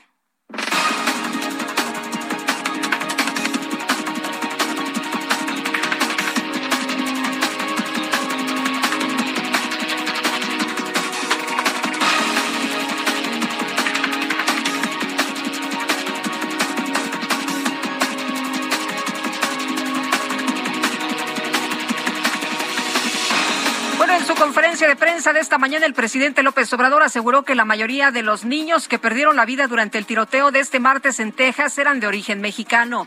Pues eh, de manera directa, nacidos allá, digo acá, no se sabe, pero de que son de origen mexicano, la mayoría no hay duda. Es que toda esa región de Texas, pues pertenecía a México este, baste ver los apellidos, son hijos, nietos mexicanos y nos duele mucho, lo lamentamos, son desgracias que se lamentan mucho. El presidente aseguró que aún no decide si va a acudir o no a la cumbre de las Américas, ya que el gobierno de los Estados Unidos sigue analizando su petición de no excluir a ningún país. Vamos a esperarnos, porque todavía no hay este, una definición. Se está este, conversando, dialogando. Vuelvo a agradecer al gobierno de Estados Unidos porque no ha habido cerrazón y está tomando en cuenta nuestra propuesta de invitar a todos, que nadie excluya a nadie. Entonces estamos buscando una respuesta en beneficio de los pueblos. Vamos a esperar. En este espacio, el director general del IMSS, Robledo, afirmó que el gobierno federal trabaja para garantizar la seguridad de todos los médicos que sean contratados mediante la Jornada Nacional de Reclutamiento. Es la primera vez que todas las instituciones ofertamos simultáneamente nuestras vacantes y también en ese sentido tenemos que buscar mecanismos de coordinación con los gobiernos municipales, con los gobiernos de los estados, desde luego con las instituciones de seguridad del gobierno federal, porque muchas de estas vacantes tienen que ver con problemas de seguridad muchas veces. Entonces, es cómo generamos entornos más seguros para los médicos, médicas, pero también justamente para quienes se atienden en estas instituciones. El INEGI dio a conocer que en el primer trimestre del 2022 el Producto Interno Bruto de México avanzó 1% en términos reales en comparación con el periodo anterior. Y en Rusia se anunció que se va a comenzar a pagar la deuda externa en rublos luego de que Estados Unidos decidió poner fin a una exención que le permitía hacerlo en dólares.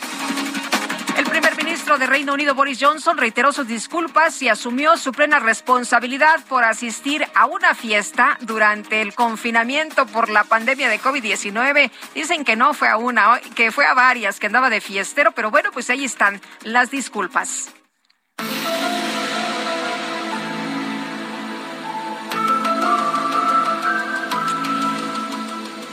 Le cuento lo siguiente. En redes sociales se hizo viral la historia de una mujer llamada Maeve Wolfer, quien se describe como una pues, eh, medium mágica y un ser multidimensional, ya que en su cuenta de TikTok comparte pues videos que graba en distintas zonas arqueológicas de México hablando en un supuesto idioma extraterrestre, el cual utiliza pues vibraciones de otras dimensiones y también códigos galácticos, códigos galácticos de sonido.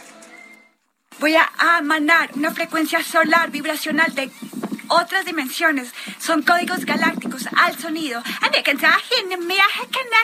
Siento mis células. Vitalidad.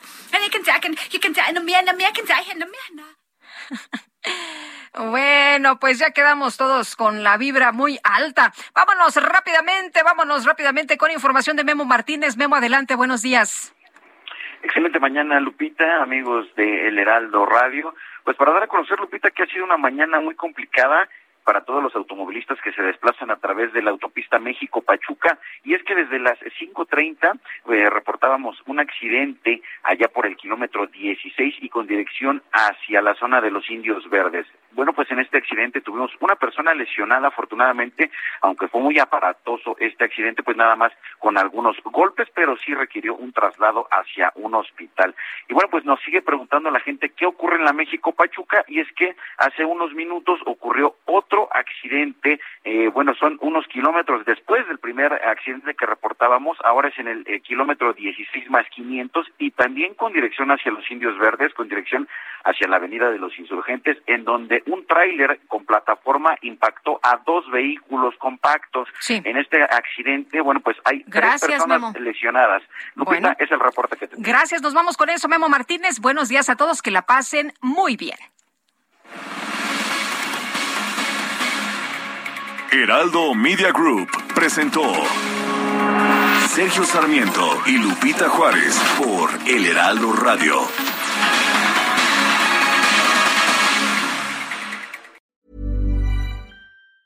Ever catch yourself eating the same flavorless dinner three days in a row? Dreaming of something better? Well, HelloFresh is your guilt-free dream come true, baby. It's me, Kiki Palmer. Let's wake up those taste buds with hot, juicy pecan-crusted chicken or garlic butter shrimp scampi. Mm. Hello Fresh. Stop dreaming of all the delicious possibilities and dig in at HelloFresh.com. Let's get this dinner party started.